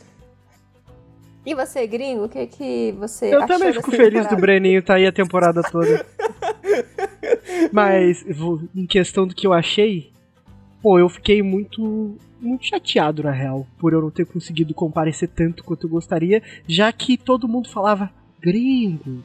Esse é o livro, gringo. Tu tá reclamando aí? Mas espera chegar o livro, gringo. Eu acho que tu vai gostar. E eu vou te dizer, eu gostei. Porém, eu não tava aqui. Na maioria das vezes, que o bagulho tava estourando. Que o pau tava comendo ali, que a coisa tava acontecendo, a ação tava rolando. Na maioria eu não tava, tá entendendo? Aí, os momentos que eu mais esperei, eu ouvi sozinho, não comentei com ninguém, triste, isolado, Forever Alone, na volta do trampo. Aí depois eu ouvia o episódio e ficava, puta merda, né? Olha aí, eu podia ter falado isso daqui mas como eu não tava lá, eu não falei. Tá entendendo? Fica esse sentimento aí de tristeza. Não reclamar depois, né, gringo? É, de impossibilidade aí, de, de limitações tecnológicas, físicas e financeiras. Porém, aqui estou numa melhor situação pra ficar e quem gostou da minha ausência, infelizmente, vai desgostar da minha presença aí no próximo, na próxima saga. Foda-se, né, gringo? Foda-se, né? E quem gostava da minha presença aí, ó, comemora porque eu vou chegar, o bicho vai pegar. Ou não também, né? Mas pelo que eu vi ali, pode ser que tenha polêmica no futuro. Mas vai ter polêmica. polêmica vai ter. Vai Mas ter eu aguardo aí coisas positivas e a minha única frustração é meio que essa mesmo. De resto, a qualidade subiu muito. Eu comentei com o pessoal em off aqui que eu ouvi os podcasts, não todos, mas eu ouvi bastante e deu de notar a melhora da qualidade na parte da produção mesmo, na parte do, da edição. Foi um parabéns que eu já dei pra Tio e antes de começar ali ela mandou benzão. E o pessoal todo também fazendo os especiais aí com os convidados, eu gostei bastante, elogiei muito aqui no off. Eu acho que não chegou aos convidados, porque eu, eu sou meio que, que um robô, né? Eu não, eu não tenho contato com eles. Você nunca ah, quando tem convidado. A minha, o gringo é a minha regra... que se esconde no quarto quando chega a visita, sabe? A visita, aí exatamente. É, e quando eu tô, eu tenho que sair. É o único especial que eu consegui com o Paulo, eu fiquei 10 minutos e tive que sair, porque o cachorro tava tendo um ataque de Parkinson lá e não deu de gravar. aí. aí, pô, fica aí essa chateação de não ter participado. Porém, como eu sou um, um robô, né? É uma regra minha interna eu não, não consigo me comunicar diretamente com eles. e falando no total, eu fico muito contente mesmo com a nossa evolução nisso, nas redes sociais também aí, ter ca capturado novos ouvintes aí. Então, fico contente com os que ficaram, fico feliz pelos que chegaram, e fico mais realizado ainda com a qualidade do podcast que a gente chegou, tanto de roteiro, com o pessoal se dedicando aí, não faltando nenhum dia aí, doente. Avisas e o Breninho, volta e meia, tava tudo torto, doente, gravando, e não queriam saber. E aí tava aí quase se vomitando, se tossindo, se fungando, caindo cortina, metendo louco. Mas tava aí, tá ligado? Fazendo o melhor deles aí para entregar um entretenimento pro pessoal aí que nos ouve. Então fica meio que essa realização pela minha equipe porém essa vontade de participar e agora no próximo aí vocês se ralaram na minha que eu vou estar aqui. Só lamento. o gringo está poderoso de PTV. Como foi para você a temporada, Visas? Acho que eu nunca fiquei tão doente na minha vida igual essa temporada. Nossa! Cara, posso falar uma parada para vocês? Eu tava pensando isso hoje. Eu falei, cara, 2023 tá passando por cima de mim, me atropelando total. Porra, 2023 fiquei... tá foda. Sem, sem, sacanagem, eu acho que eu fiquei doente mais vezes, mais dias do que eu fiquei saudável. Eu, acho, eu, eu fiquei, gente, o que que tá acontecendo? Mano, Juro pra vocês. Virou o ano e eu falei, 2023 é o meu ano, sol ascendente não sei o que, Júpiter não sei lá onde. Esse ano aqui não tem para ninguém tô quase demolido aqui já, não aguento mais. Por favor, 2024, venha melhor. o final. Ele já tava, por favor, acaba, já foi. Pegou o Windows Seis meses já valeu um ano. Eu já tava querendo cantar Mariah Carey. Vambora. Pô, eu já tava pedindo Roberto Carlos já na festa junina, por favor. então é Natal. Mas a temporada foi muito boa. É, apesar dos empecilhos, estávamos aqui todos todas as semanas, todas as semanas com roteiro. Firmes, mas não fortes. Exato. não muito fortes, nem muito firmes, mas estávamos aqui. Nem saudáveis. nem saudáveis, mas foi uma boa temporada. Tipo, o gringo faltou muito, então acabou que faltou uma parte do, do que a gente queria dele comentando aqui. Porque a pois gente é, né? trabalhou durante quatro livros para chegar na grande profecia, e aí o gringo não tava aqui, dava vontade de chutar ele e falar, filha da puta, desgraçado também, não, não vem não, porra. Eu tenho tanto comentário entalado aqui que eu queria falar, mas eu não participei, aí eu só fico recolhendo minha insignificância e ficando foi quietinho. Foi silenciado, foi censurado. Ai, meu Deus. Mas foi uma boa temporada, a gente estava aqui, a gente conseguiu evoluir bastante. A Ti pegou bast... aproveitou que ela estava com um pouco mais de tempo, então ela conseguiu evoluir muita coisa que a gente estava tentando Lembrando fazer. Que eu tô desempregada. É, se alguém quiser arrumar um emprego, um emprego, por favor. Arrumei pra ela, por favor. Não, a gente não quer que ela tenha muito tempo, deixa a gente afobada aqui mesmo, não dá nada não. Exato. É, mas a gente conseguiu fazer muita coisa que a gente queria. E ainda vão vir mais coisas ainda que a gente quer que aconteçam para a próxima temporada, mas ficou um gostinho muito bom chegar nesse último livro, tanto que a gente tinha esperado, tipo, três anos. Então é muita coisa aí. E a próxima pergunta vai para o gringo. Qual o momento que você mais gostou nesse livro? Por mais que você não estivesse aqui na maioria dos momentos, conte pra gente o que você mais gostou, gringo. Porra, na moral, a Clarice deitando o dragãozão no soco. Pra mim aquilo foi sensacional. pra mim é isso, né? Não tem. Se eu penso em algum momento épico, é isso. E não tem mais ela desfilando lá com o espólio de guerra dela, muito foda. Pra mim era isso que eu esperava, porradaria. Pra mim era isso que eu queria. Foi isso que aconteceu, me entregou. Aí depois disso é tipo aquilo que a menina disse esse capítulo aqui eu passo pano com resto tudo, tá ligado? Só isso daí já me conteve. Vou deixar de reclamar? Não, mas fico muito realizado com essa, com essa cena aí. Realmente me deixou muito contente. Claro, né? Teve outros desenrolares, mas de cena que me impactou. Que tipo, eu fiquei, nossa, agora sim arrepiou até os pelinhos do, do, do cotovelo. Nossa, foi isso daí. Com muito certeza, bom. foi maravilhoso. E você, tiozinha? O que, que você mais gostou nesse livro? Eu vou. Vou escolher. É tipo um salsichão de verão, isso, né? É. Então eu tava pensando no seguinte: um, teve um capítulo em específico que nunca na minha vida eu escolheria como o meu salsichão de verão do livro todo ou da temporada, whatever. Mas eu lembro do, do brilho nos meus olhos enquanto que eu estava fazendo a resenha desse capítulo se eu não estou enganada, foi o capítulo 9, que era quando, ou 10, agora não tenho certeza, que foi quando eles vão é, se preparar, né? E aí o Percy começa a falar: você vai para cá, você vai para lá, por aí vai.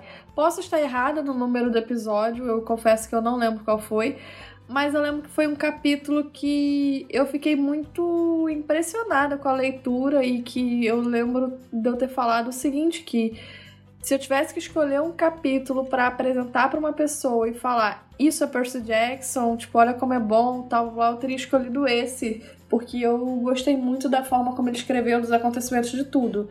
E é um capítulo entre aspas que nada acontece feijoada, mas eu achei tão, sabe, ficou tão bonito para mim, tão perfeito, tão tudo, eu gostei tanto de tudo que acontecia, da escrita, de tudo que o Jordão fez naquele capítulo, que eu não tive, entre aspas, do que reclamar, a não ser do número de campistas, mas isso a gente já reclama bastante.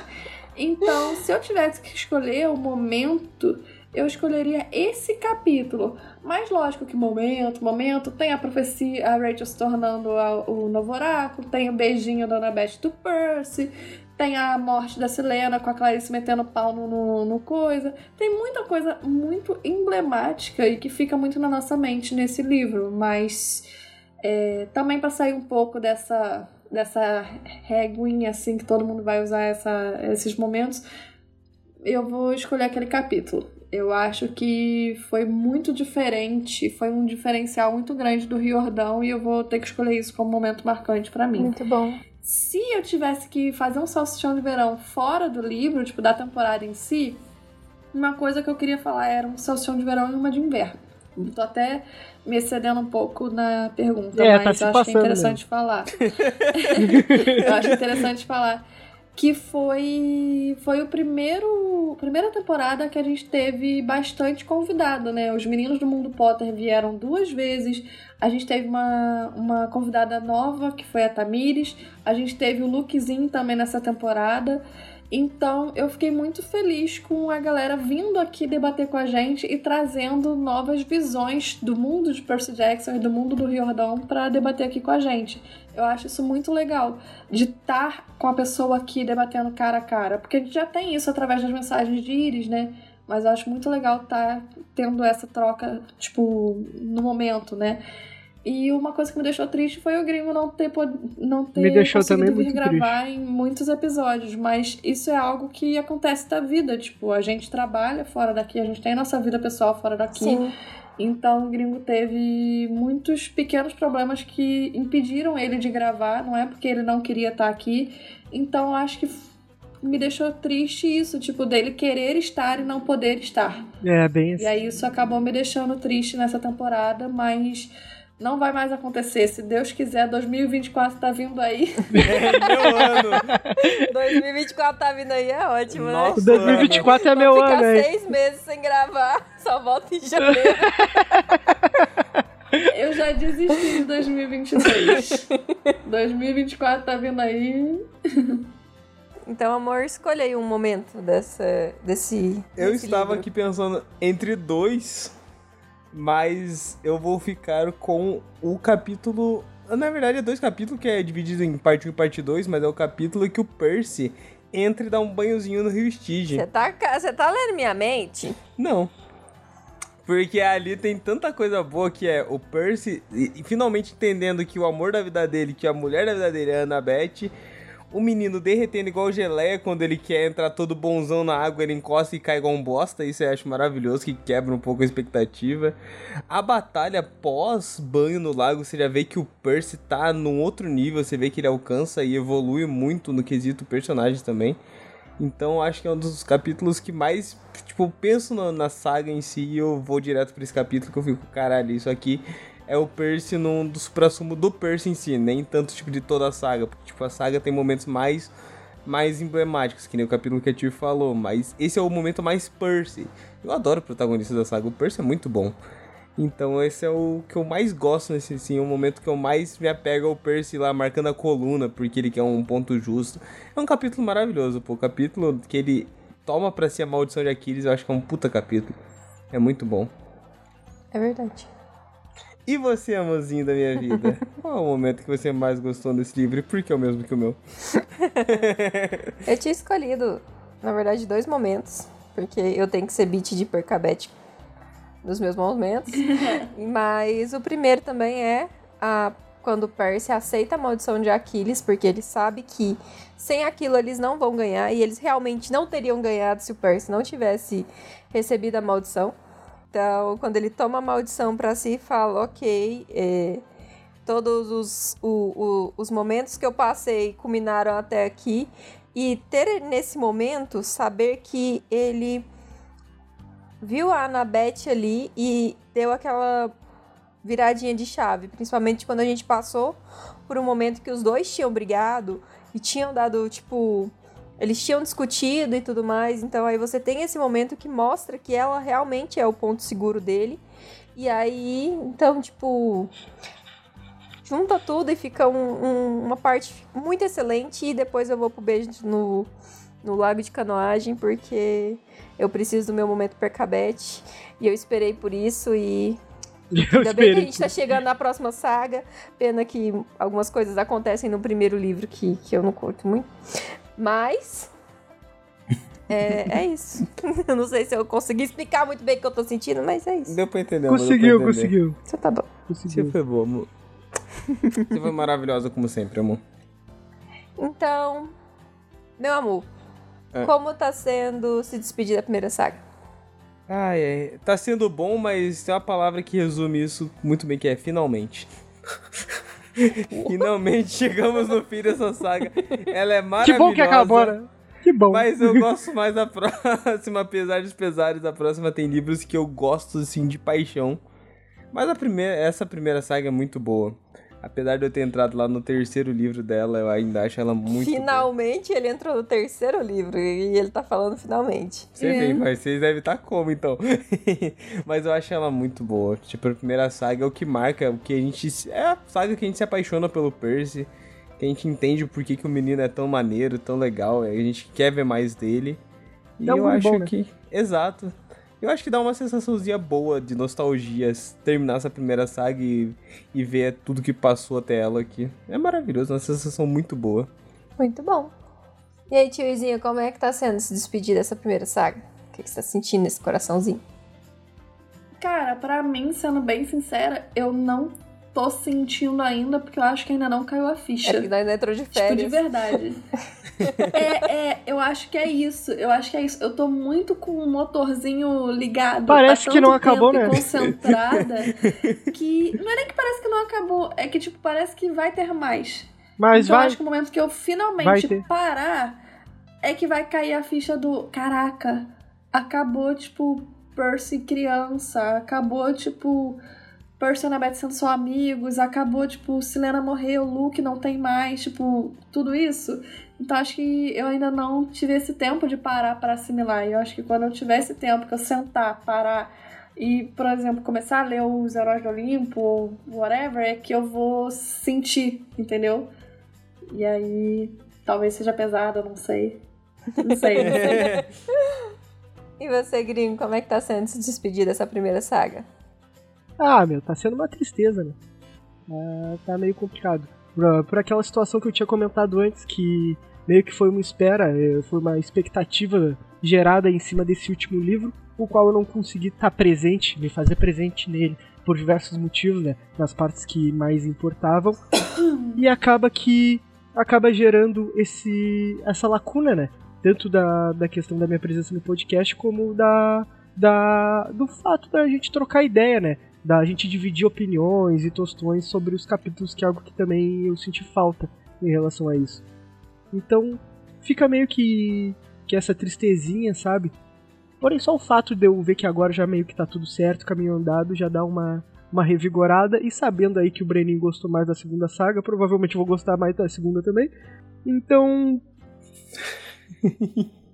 Mentira, vai se ser passe... é melhor. Mentira, a segunda, ela tem livros muito bons. Elas têm livros incríveis. Cara, porque... se não melhorar a segunda, depois dessa primeira aqui, eu, eu não sei se eu vou pra uma terceira, não, irmão. Porque, porra, aí é foda, tá entendendo? A gente vê lê cinco livros aqui, batalhando, superando aqui os obstáculos, as coisas que a gente não gosta e enaltecendo as coisas que a gente gosta, para na próxima saga continuar dando ruim, aí, porra, é foda, né? A expectativa tá lá em cima.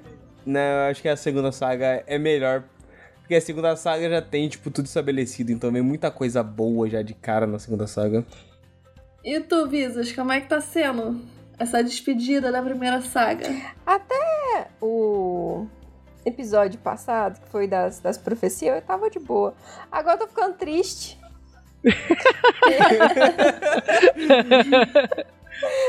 Porra, são quase três anos fazendo roteiro, caramba.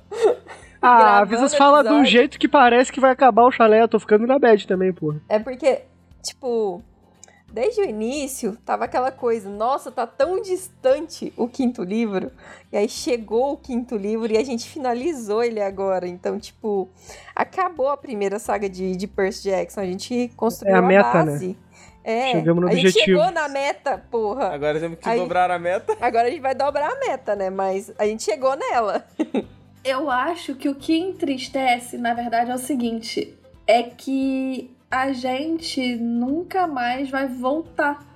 Aí é o que tu tipo, acha. Tipo, a gente não vai voltar a, a ler o, o, o, Ladrão de Raiz e debater aqui no podcast. A gente pode até sozinho, fora do podcast, ler, talvez debater entre a gente, assim, mas gravar um episódio e, tipo, do chalé não vai mais. Então acho que pega mais isso, tipo, não vai ter mais a primeira saga. Sim. A gente vai falar sobre ela em acontecimentos da próxima, mas a gente não vai ler mais os livros da primeira saga, a gente não vai debater mais, a gente não vai mais voltar para esse momento. Então acho que é isso que pega mais. Gringo, baseado em tudo que você já ouviu a gente falar da próxima saga, mesmo que você tenha esquecido a maioria ou não tenha entendido ou whatever. Que bom que tu pontuou isso. O que que você acha que vai acontecer na próxima saga? Eu acho que seria um exercício legal você falando o que, que você acha que vai acontecer. Tipo, sei lá, ah, o Percy vai morrer, o Percy vai terminar com a Annabeth. Tipo, essa galera nova, eu, não sei o quê. Tu tá falando coisas eu muito específicas. Mas eu acho que eu entendi. Não, sim, mas eu acho... é, é isso. Eu acho que seria interessante tu, tu falar o que que tu acha que vai acontecer sem nem sequer... Ter noção. Chum, uhum. E no final a gente... Comparar. Daqui cinco livros, depois que tudo aconteceu, a gente vê o que é que tu achava? Interessante. Eu acho o exercício interessante. Eu acho que vai rolar mais, mais romance, tá ligado? Pelo que eu entendi, uhum. vai ter mais romance, não só necessariamente com Percy, porém com demais personagens aí, que pode ser interessante, levantando algumas bandeiras e tudo mais. Eu acho que pode ser algo realmente interessante a vir. Eu acho que, pelo que eu entendi, os livros vão se estabilizar um pouco mais. Não sei se os erros vão continuar, se vai ter novos erros e os antigos erros vão virar acertos. Não sei, porém eu escuto bastante que vai melhorar, vai melhorar, que depois não vai acontecer, ou vai diminuir e não vai incomodar tanto. Então a minha expectativa tá meio que isso. Mas o que eu mais acredito que vai acontecer é meio que os desenrolos amorosos mesmo. O que pode ser bem interessante, porque teve bem pouco. Teve momentos que teve, momentos pontuais e tal, alguns interesses amorosos. Porém, eu, para um livro infantil juvenil, pensei que ia ter mais. Eu pensei que ia ter mais desenrolo de, de lances amorosos, mais polêmicas. É que agora é que eles vão entrar, tipo, numa fase mais adulta, é, né? Então, Eles vão faz entrar ali sentido. naquela ali, que É agora isso. o Percy fez 16, né? Que é a fase que é Uhum. realmente a, a- Eles estão. Então, faz sentido, faz Atacantes. sentido. Então, provavelmente, eu acho que é o que vai mais acontecer. Eu. Eu não espero tanto assim. A profecia no final foi interessante, mas o que eu esperava que teria seria se a próxima saga ela não necessariamente focasse no Percy, tá ligado? Acho que seria muito massa. Eu não sei exatamente se vai acontecer, não lembro se comentaram se vai ou não. Acho que no início não necessariamente começa com Percy, começa com outro, não lembro, real não lembro. Porém, eu acho que seria algo interessante, porque eu fiquei com a sensação de que o arco do Percy acabou e ele poderia aparecer em outros locais aí, como um coadjuvante ou coisa do tipo. Porém, mesmo que não tenha se acabado, ele participe de vez em quando, de cantinho, ter focado em outros personagens. Porque essa questão que a gente comenta bastante, que vocês também comentam, que o livro sendo ponto de vista do Percy limita muito o desenvolvimento de vários personagens que a gente acaba gostando. Então, isso é algo que não sei se mudaria, mas acho que seria algo interessante. Pelo menos eu espero mais aprofundamento nas relações entre os personagens, mais evolução de personagem e mais aventura em si, porque a gente comentou que no primeira saga teve várias batalhas meio decepcionantes. E eu espero, eu só espero que Real melhore e seja um pouco mais profundo. Eu acredito que vai ser, né? Porque eles vão estar um pouco mais velhos, que desenrole um pouquinho mais mesmo.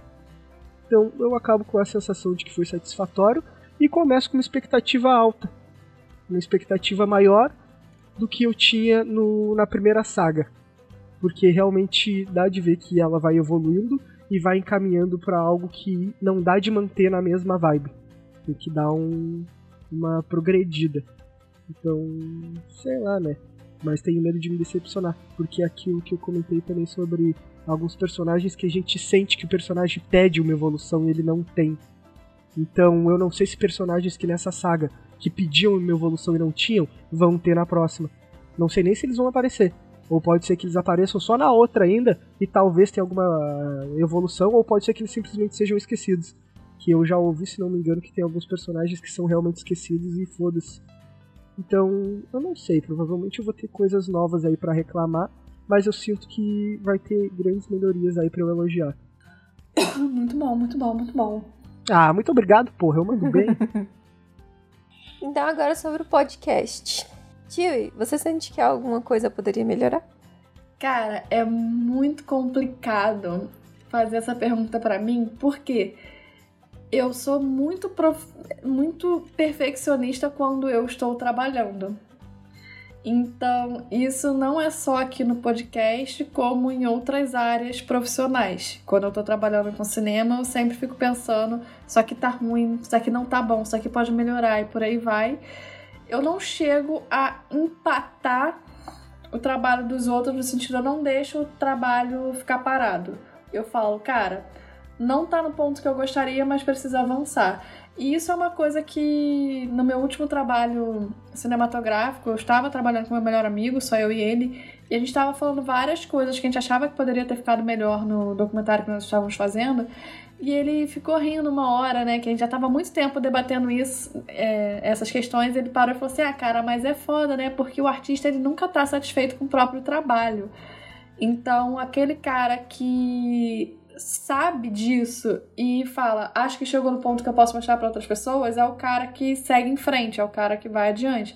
Porque aquele camarada que não aceita divulgar algo, ou enfim, sua arte, porque acha que não tá perfeito, ele nunca divulga nada. Porque o artista nunca tá satisfeito com a própria obra. Uhum. Isso é um fato, tipo, isso é um fato seríssimo. E então, para mim, é, toda vez que eu tô editando, eu penso, nossa, que besteira isso que eu falei. Nossa, o áudio da Visas aqui podia melhorar se fizesse isso. Nossa, o gringo não sei o que lá. É, tipo, é isso quando eu tô editando. Quando eu tô gravando, eu também penso uma coisa, fico, hum, ficaria muito bom se a gente fizesse isso. Ah, mas não dá para fazer por causa disso, isso, disso, isso. Então, assim, sempre eu tenho, fico tendo esses pensamentos. Mas é, eu acho que nas condições que nós temos hoje, eu acho que essa temporada a gente teve uma evolução incrível e foi muito bom. E eu acho que a gente deu 100% do que nós poderíamos dar nessa temporada.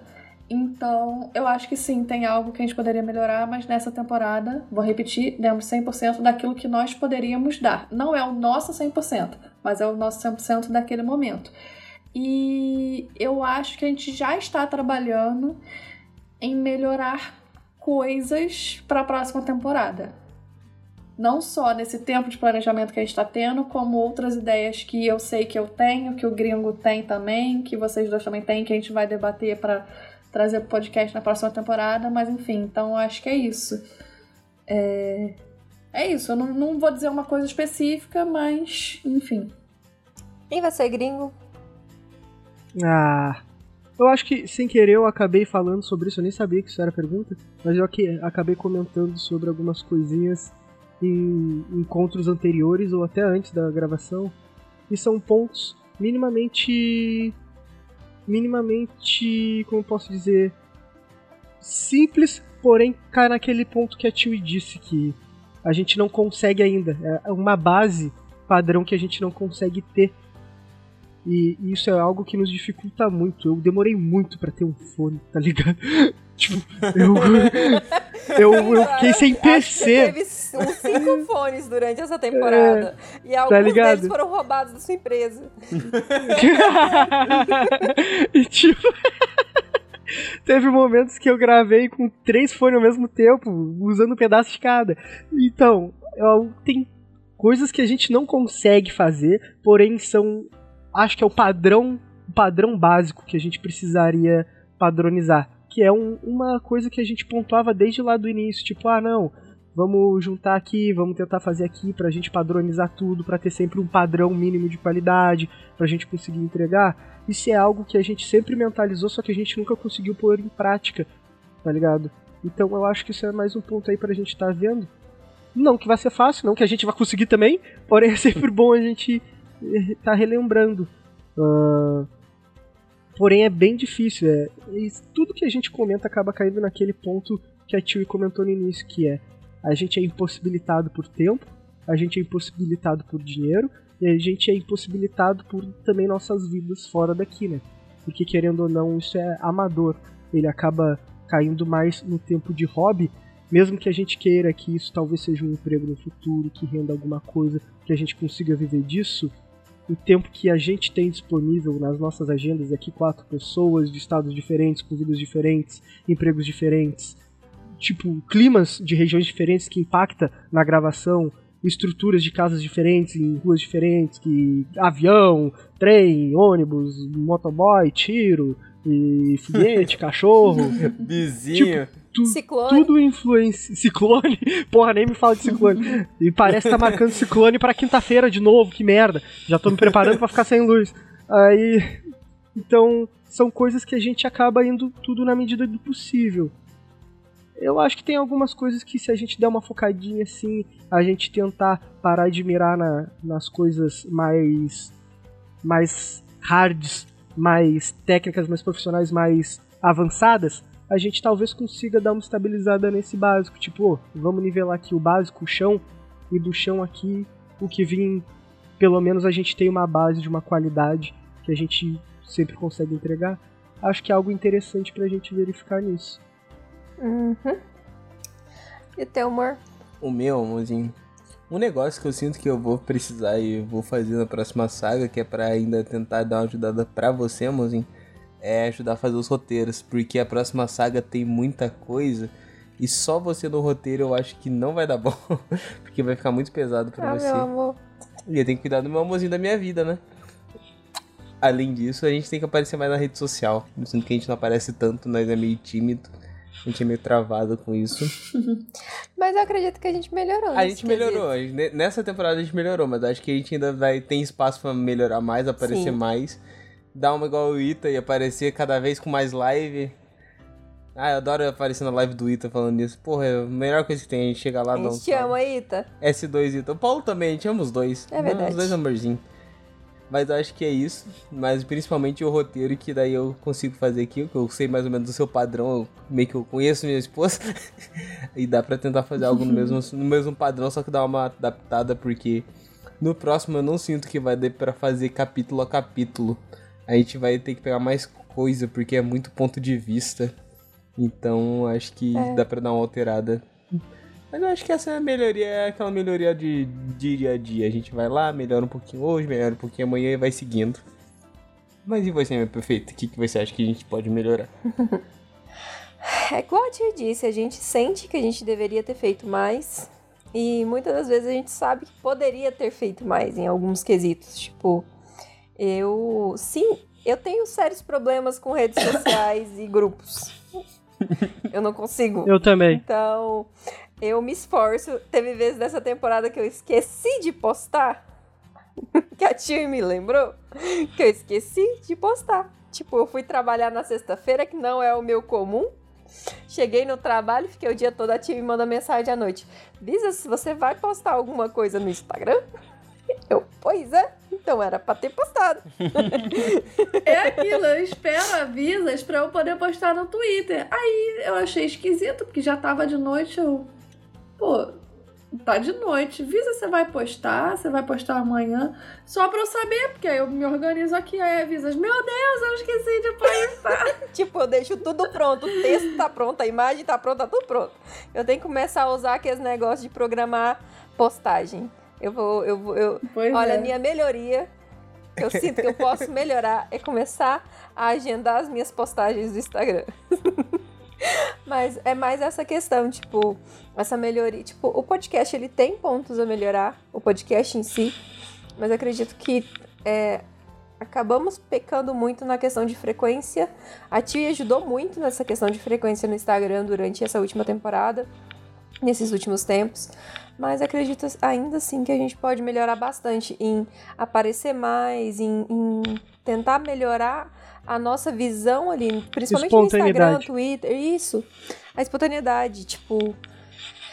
Acredito que é isso aí. A nossa interação com vocês também. Exato. Vou, vou planejar meus, minhas postagens, aí eu coloco na, na paradinha de postar e aí ele posta pra mim. É, um. É. Uhum. Mas agora seguindo, é... Gringo, o que, que você Opa. espera para o futuro do podcast? Pô, só coisa boa, né? Pix, dinheiro, carros, mansões. Eu aguardo aí. Moto estralando, mulher gritando. Pô. Criança chorando. O que eu espero é isso aí mesmo, vitória, alegria. Tirando essa, essa parte aí de zoeira, porra, eu espero que a gente continue gravando aí independente de qualquer coisa aí, a gente acaba levando o bagulho bastante no, no amor mesmo, né? Algo bem amador, querendo ou não. É, chega a ser meio chato ficar repetindo toda hora eu faço a piada do Pix aí, porém é full amador, a gente né, faz do nosso e basicamente full entretenimento, full gosto pessoal nosso. E mesmo se talvez no futuro não dê certo, uma parte de vir grana e tudo mais, eu ainda pretendo seguir aí com a nossa parte amadora aí, mesmo que não bombe tanto, e finalizar aí essa parada do Percy Jackson. E talvez finalizando aí o Percy Jackson abrir outro, de outra coisa, depois, de outra saga. ou... Porque o meu objetivo não é parar com podcasts, muito menos com um chalé. Eu não, não, vejo, não vejo isso como uma possibilidade no momento. Claro, já teve vários momentos de crise existencial, de crise de de seguir no, chalé ou não, de, como a gente vai, não tá indo, tá indo, o que esperava, frustrações, expectativas.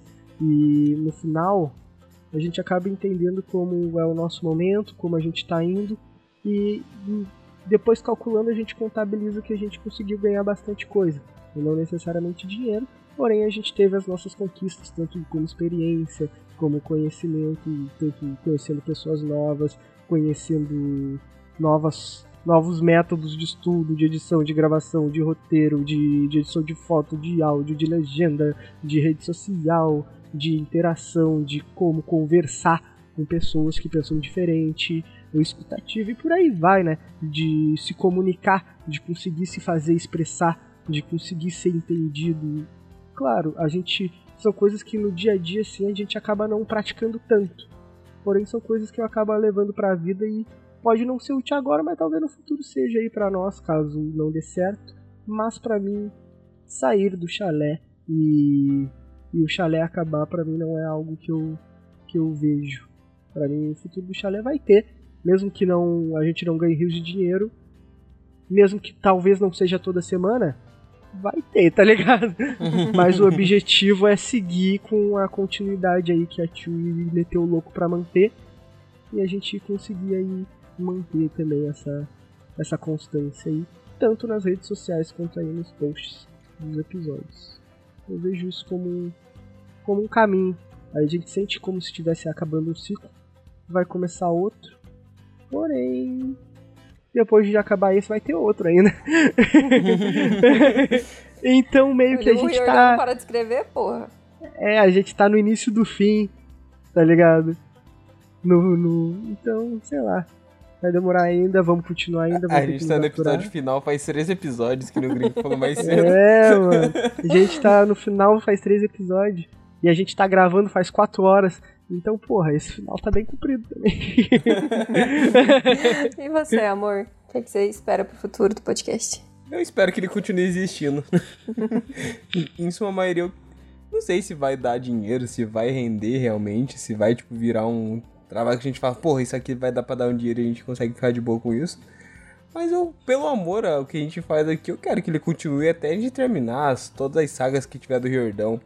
Heróis do Olimpo, Kane, Magnus Chase, Provação de Apolo, tudo que vinha assim, eu quero que que dê pra gente seguir e fazer, porque, pô, é muito bom ficar aqui pelo menos aqui umas 4, 5 horinhas conversando, batendo papo, falando nossos tostões sobre alguma coisa que a gente gosta. Então acho que. Só, só falando da vida mesmo. Né? Exato, né? só conversando à toa, falando de casos e casos. 4, 5 horas já é demais, Breninho. Pode ser um Exato. pouquinho. Eu só espero tipo que metade. continue. Tipo, duas horas e meia. duas horas e meia também já é bastante, mas dá de aguentar. mas eu acho que é isso que eu espero, que continue assim. E com sorte, com, com muita fé, vai cair Pix no bolso. Amém. e você, tiozinha? O que, que você espera pro futuro do podcast? Cara, é... eu não vou dizer nem que é o que eu quero, ou é o que eu espero, ou whatever. Eu não vou dizer que eu espero ficar milionária com isso. Tipo, não. Eu não espero ganhar 100 mil seguidores, um milhão de seguidores. Tipo, não é isso que eu espero pro futuro do podcast. Seria legal que isso acontecesse. Talvez, não sei, nunca tive um milhão de seguidores para saber os males e os, os benefícios. Mas o que eu espero, na verdade, é poder dar a atenção que Percy Jackson merece pros fãs de Percy Jackson porque eu acho que a saga de Percy Jackson merece reconhecimento, merece uma baita atenção do público. Eu acho que os fãs merecem ter algo para debater a série, para ouvir, para ver, enfim, eu tenho muito em mente o canal Caldeirão Furado do que é sobre a saga do uh, Harry Potter. Então, pô, você tem o Pottermore, que é o site que a autora de Harry Potter escreve. Você tem várias coisas. Mesmo Harry Potter tendo só cinco livros, ele tem muitas coisas. Ele teve os filmes, agora vai ter a série. Tem filme extra, tem muita coisa. E eu acho que a única pessoa que estava dando a atenção que a saga merecia era o Riordão. É, eu acho que é uma série. Pô, se ele não der atenção, aí é foda. Com... é que tem autores que realmente não dão, e isso é que é complicado. Eu acho que, por exemplo, o Riordão criou um mundo magnífico para jovens. Eu acho que se você é jovem e você lê Percy Jackson quando jovem, tipo, eu acho jovem que realmente muda vidas. Jovem.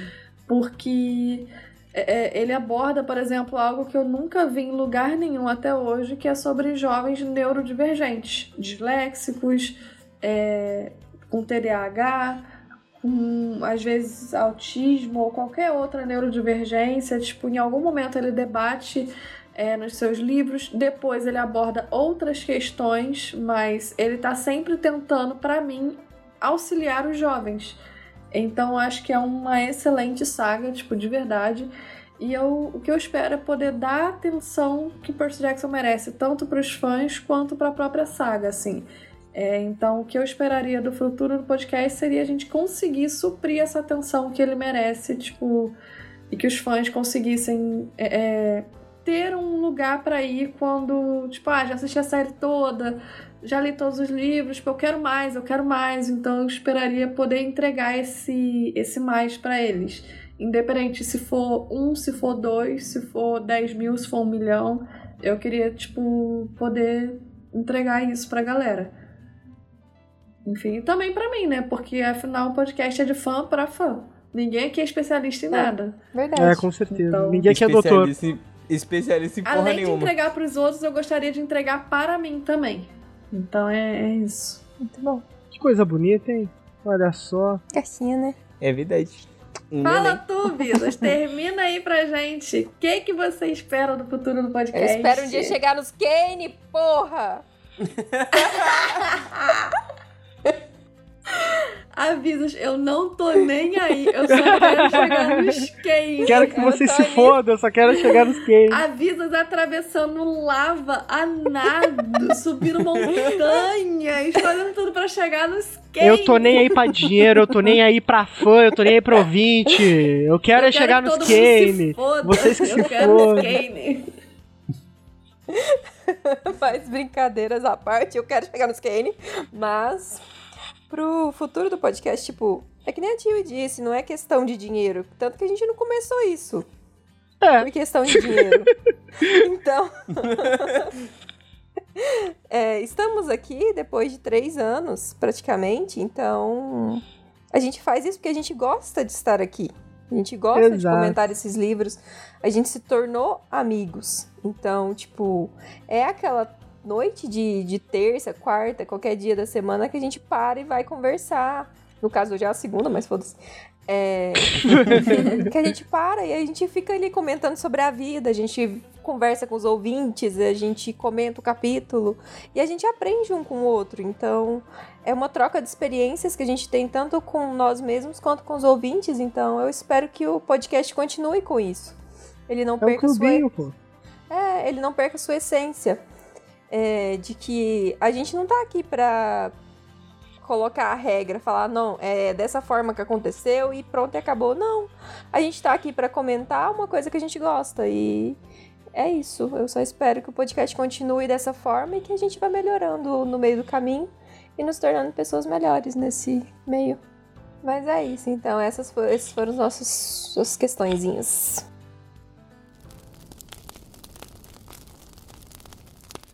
O podcast é lançado semanalmente às sextas-feiras. Você pode nos encontrar no Instagram e Twitter, arroba 3 podcast grupo do Facebook Chala3 Podcast e e-mail chala3contato, arroba gmail.com. com. Todos os links vão estar na bio. Não se esqueça de nos mandarem as mensagens de íris de vocês e compartilhar esse belíssimo podcast com os seus amigos. É, meu povo, para vocês que estão com nós até esse finalzinho maravilhoso, tanto o final da saga como o final do episódio, final do livro, final de tudo, menos do chalé, eu aguardo aqui que vocês permaneçam conosco até a próxima saga, e depois da próxima saga até a outra, e depois da outra até a outra, e por assim até o infinito e além, porque o amor aqui pela literatura existe, talvez, né, às vezes a gente acaba tendo os percalços aí durante o caminho, Porém, querendo ou não, aqui como foi dito, a amizade continua, o amor persiste aqui durante toda essa trajetória com os nossos personagens preferidos, nossos personagens odiados. Adoramos reclamar, adoramos elogiar, exaltamos o que é necessário, criticamos o que também é, ou às vezes não. Nos descontrazemos, nos desentendemos, nos entendemos, concordamos e discordamos. E aqui estamos, após mais uma saga das nossas vidas e do livro. Chegamos ao finalzinho Espero agora que vocês estejam se sentindo nostálgicos, porque eu também estou. Tem gente que pode ficar meio emocionada, tem gente que pode dar uma choradinha, porém não chore, meu filho. Daqui a um mês estaremos aqui. Ou chore, né? Porque é um mês aí. Porra, um mês é tempo. Eu né? não sei se é Porém, um mês, estaremos não. aqui. Vai ver é dois, né? Nem sabemos a se é gente um vai mês. no próximo, no extra, que dia que a gente volta. O filler da Ó, decisão. O importante é que semana que vem a gente tá aqui. E aí, na semana que vem, a gente informa pra vocês quando que a gente volta. É, daqui a um mês a gente fala se é um mês. Aí vocês fiquem tranquilos aí. Não precisam se preocupar, porque estaremos aqui. Ir voltou, Visas tá aí, Brenin tá aí, Tio tá aí. melhorando, querendo progredir. E o objetivo é esse. Nos mandem dicas aí, o que vocês esperam da gente, o que vocês acham que precisamos melhorar, o que acham que tá ótimo, que precisamos manter, manter essência, não manter, uh, coisas que a gente mudou, quem nos maratonou aí viu como a gente mudou. Pontue nossos pontos positivos ou negativos, se tu sente saudade de algo ou não, se tu achou que alguma mudança aí, nossa, do jeito que a gente interage, que a gente fala, foi algo positivo ou não das estruturas do podcast, música, tudo. A gente tá aqui para isso, né? E pode ser que algum desses comentários de vocês influencie muito positivamente aí na estrutura do podcast daqui em diante, porque como foi dito, a gente busca melhoria aí, tanto para nós ficarmos satisfeitos com o produto, como para vocês aí terem maior satisfação ouvindo a gente e se deliciando com nossos tostões e nossos papos furados. Aguardo vocês aí semaninha que vem ou mês que vem. Valeu, falou, tchau! Tchau! Tchau, gente! Falou!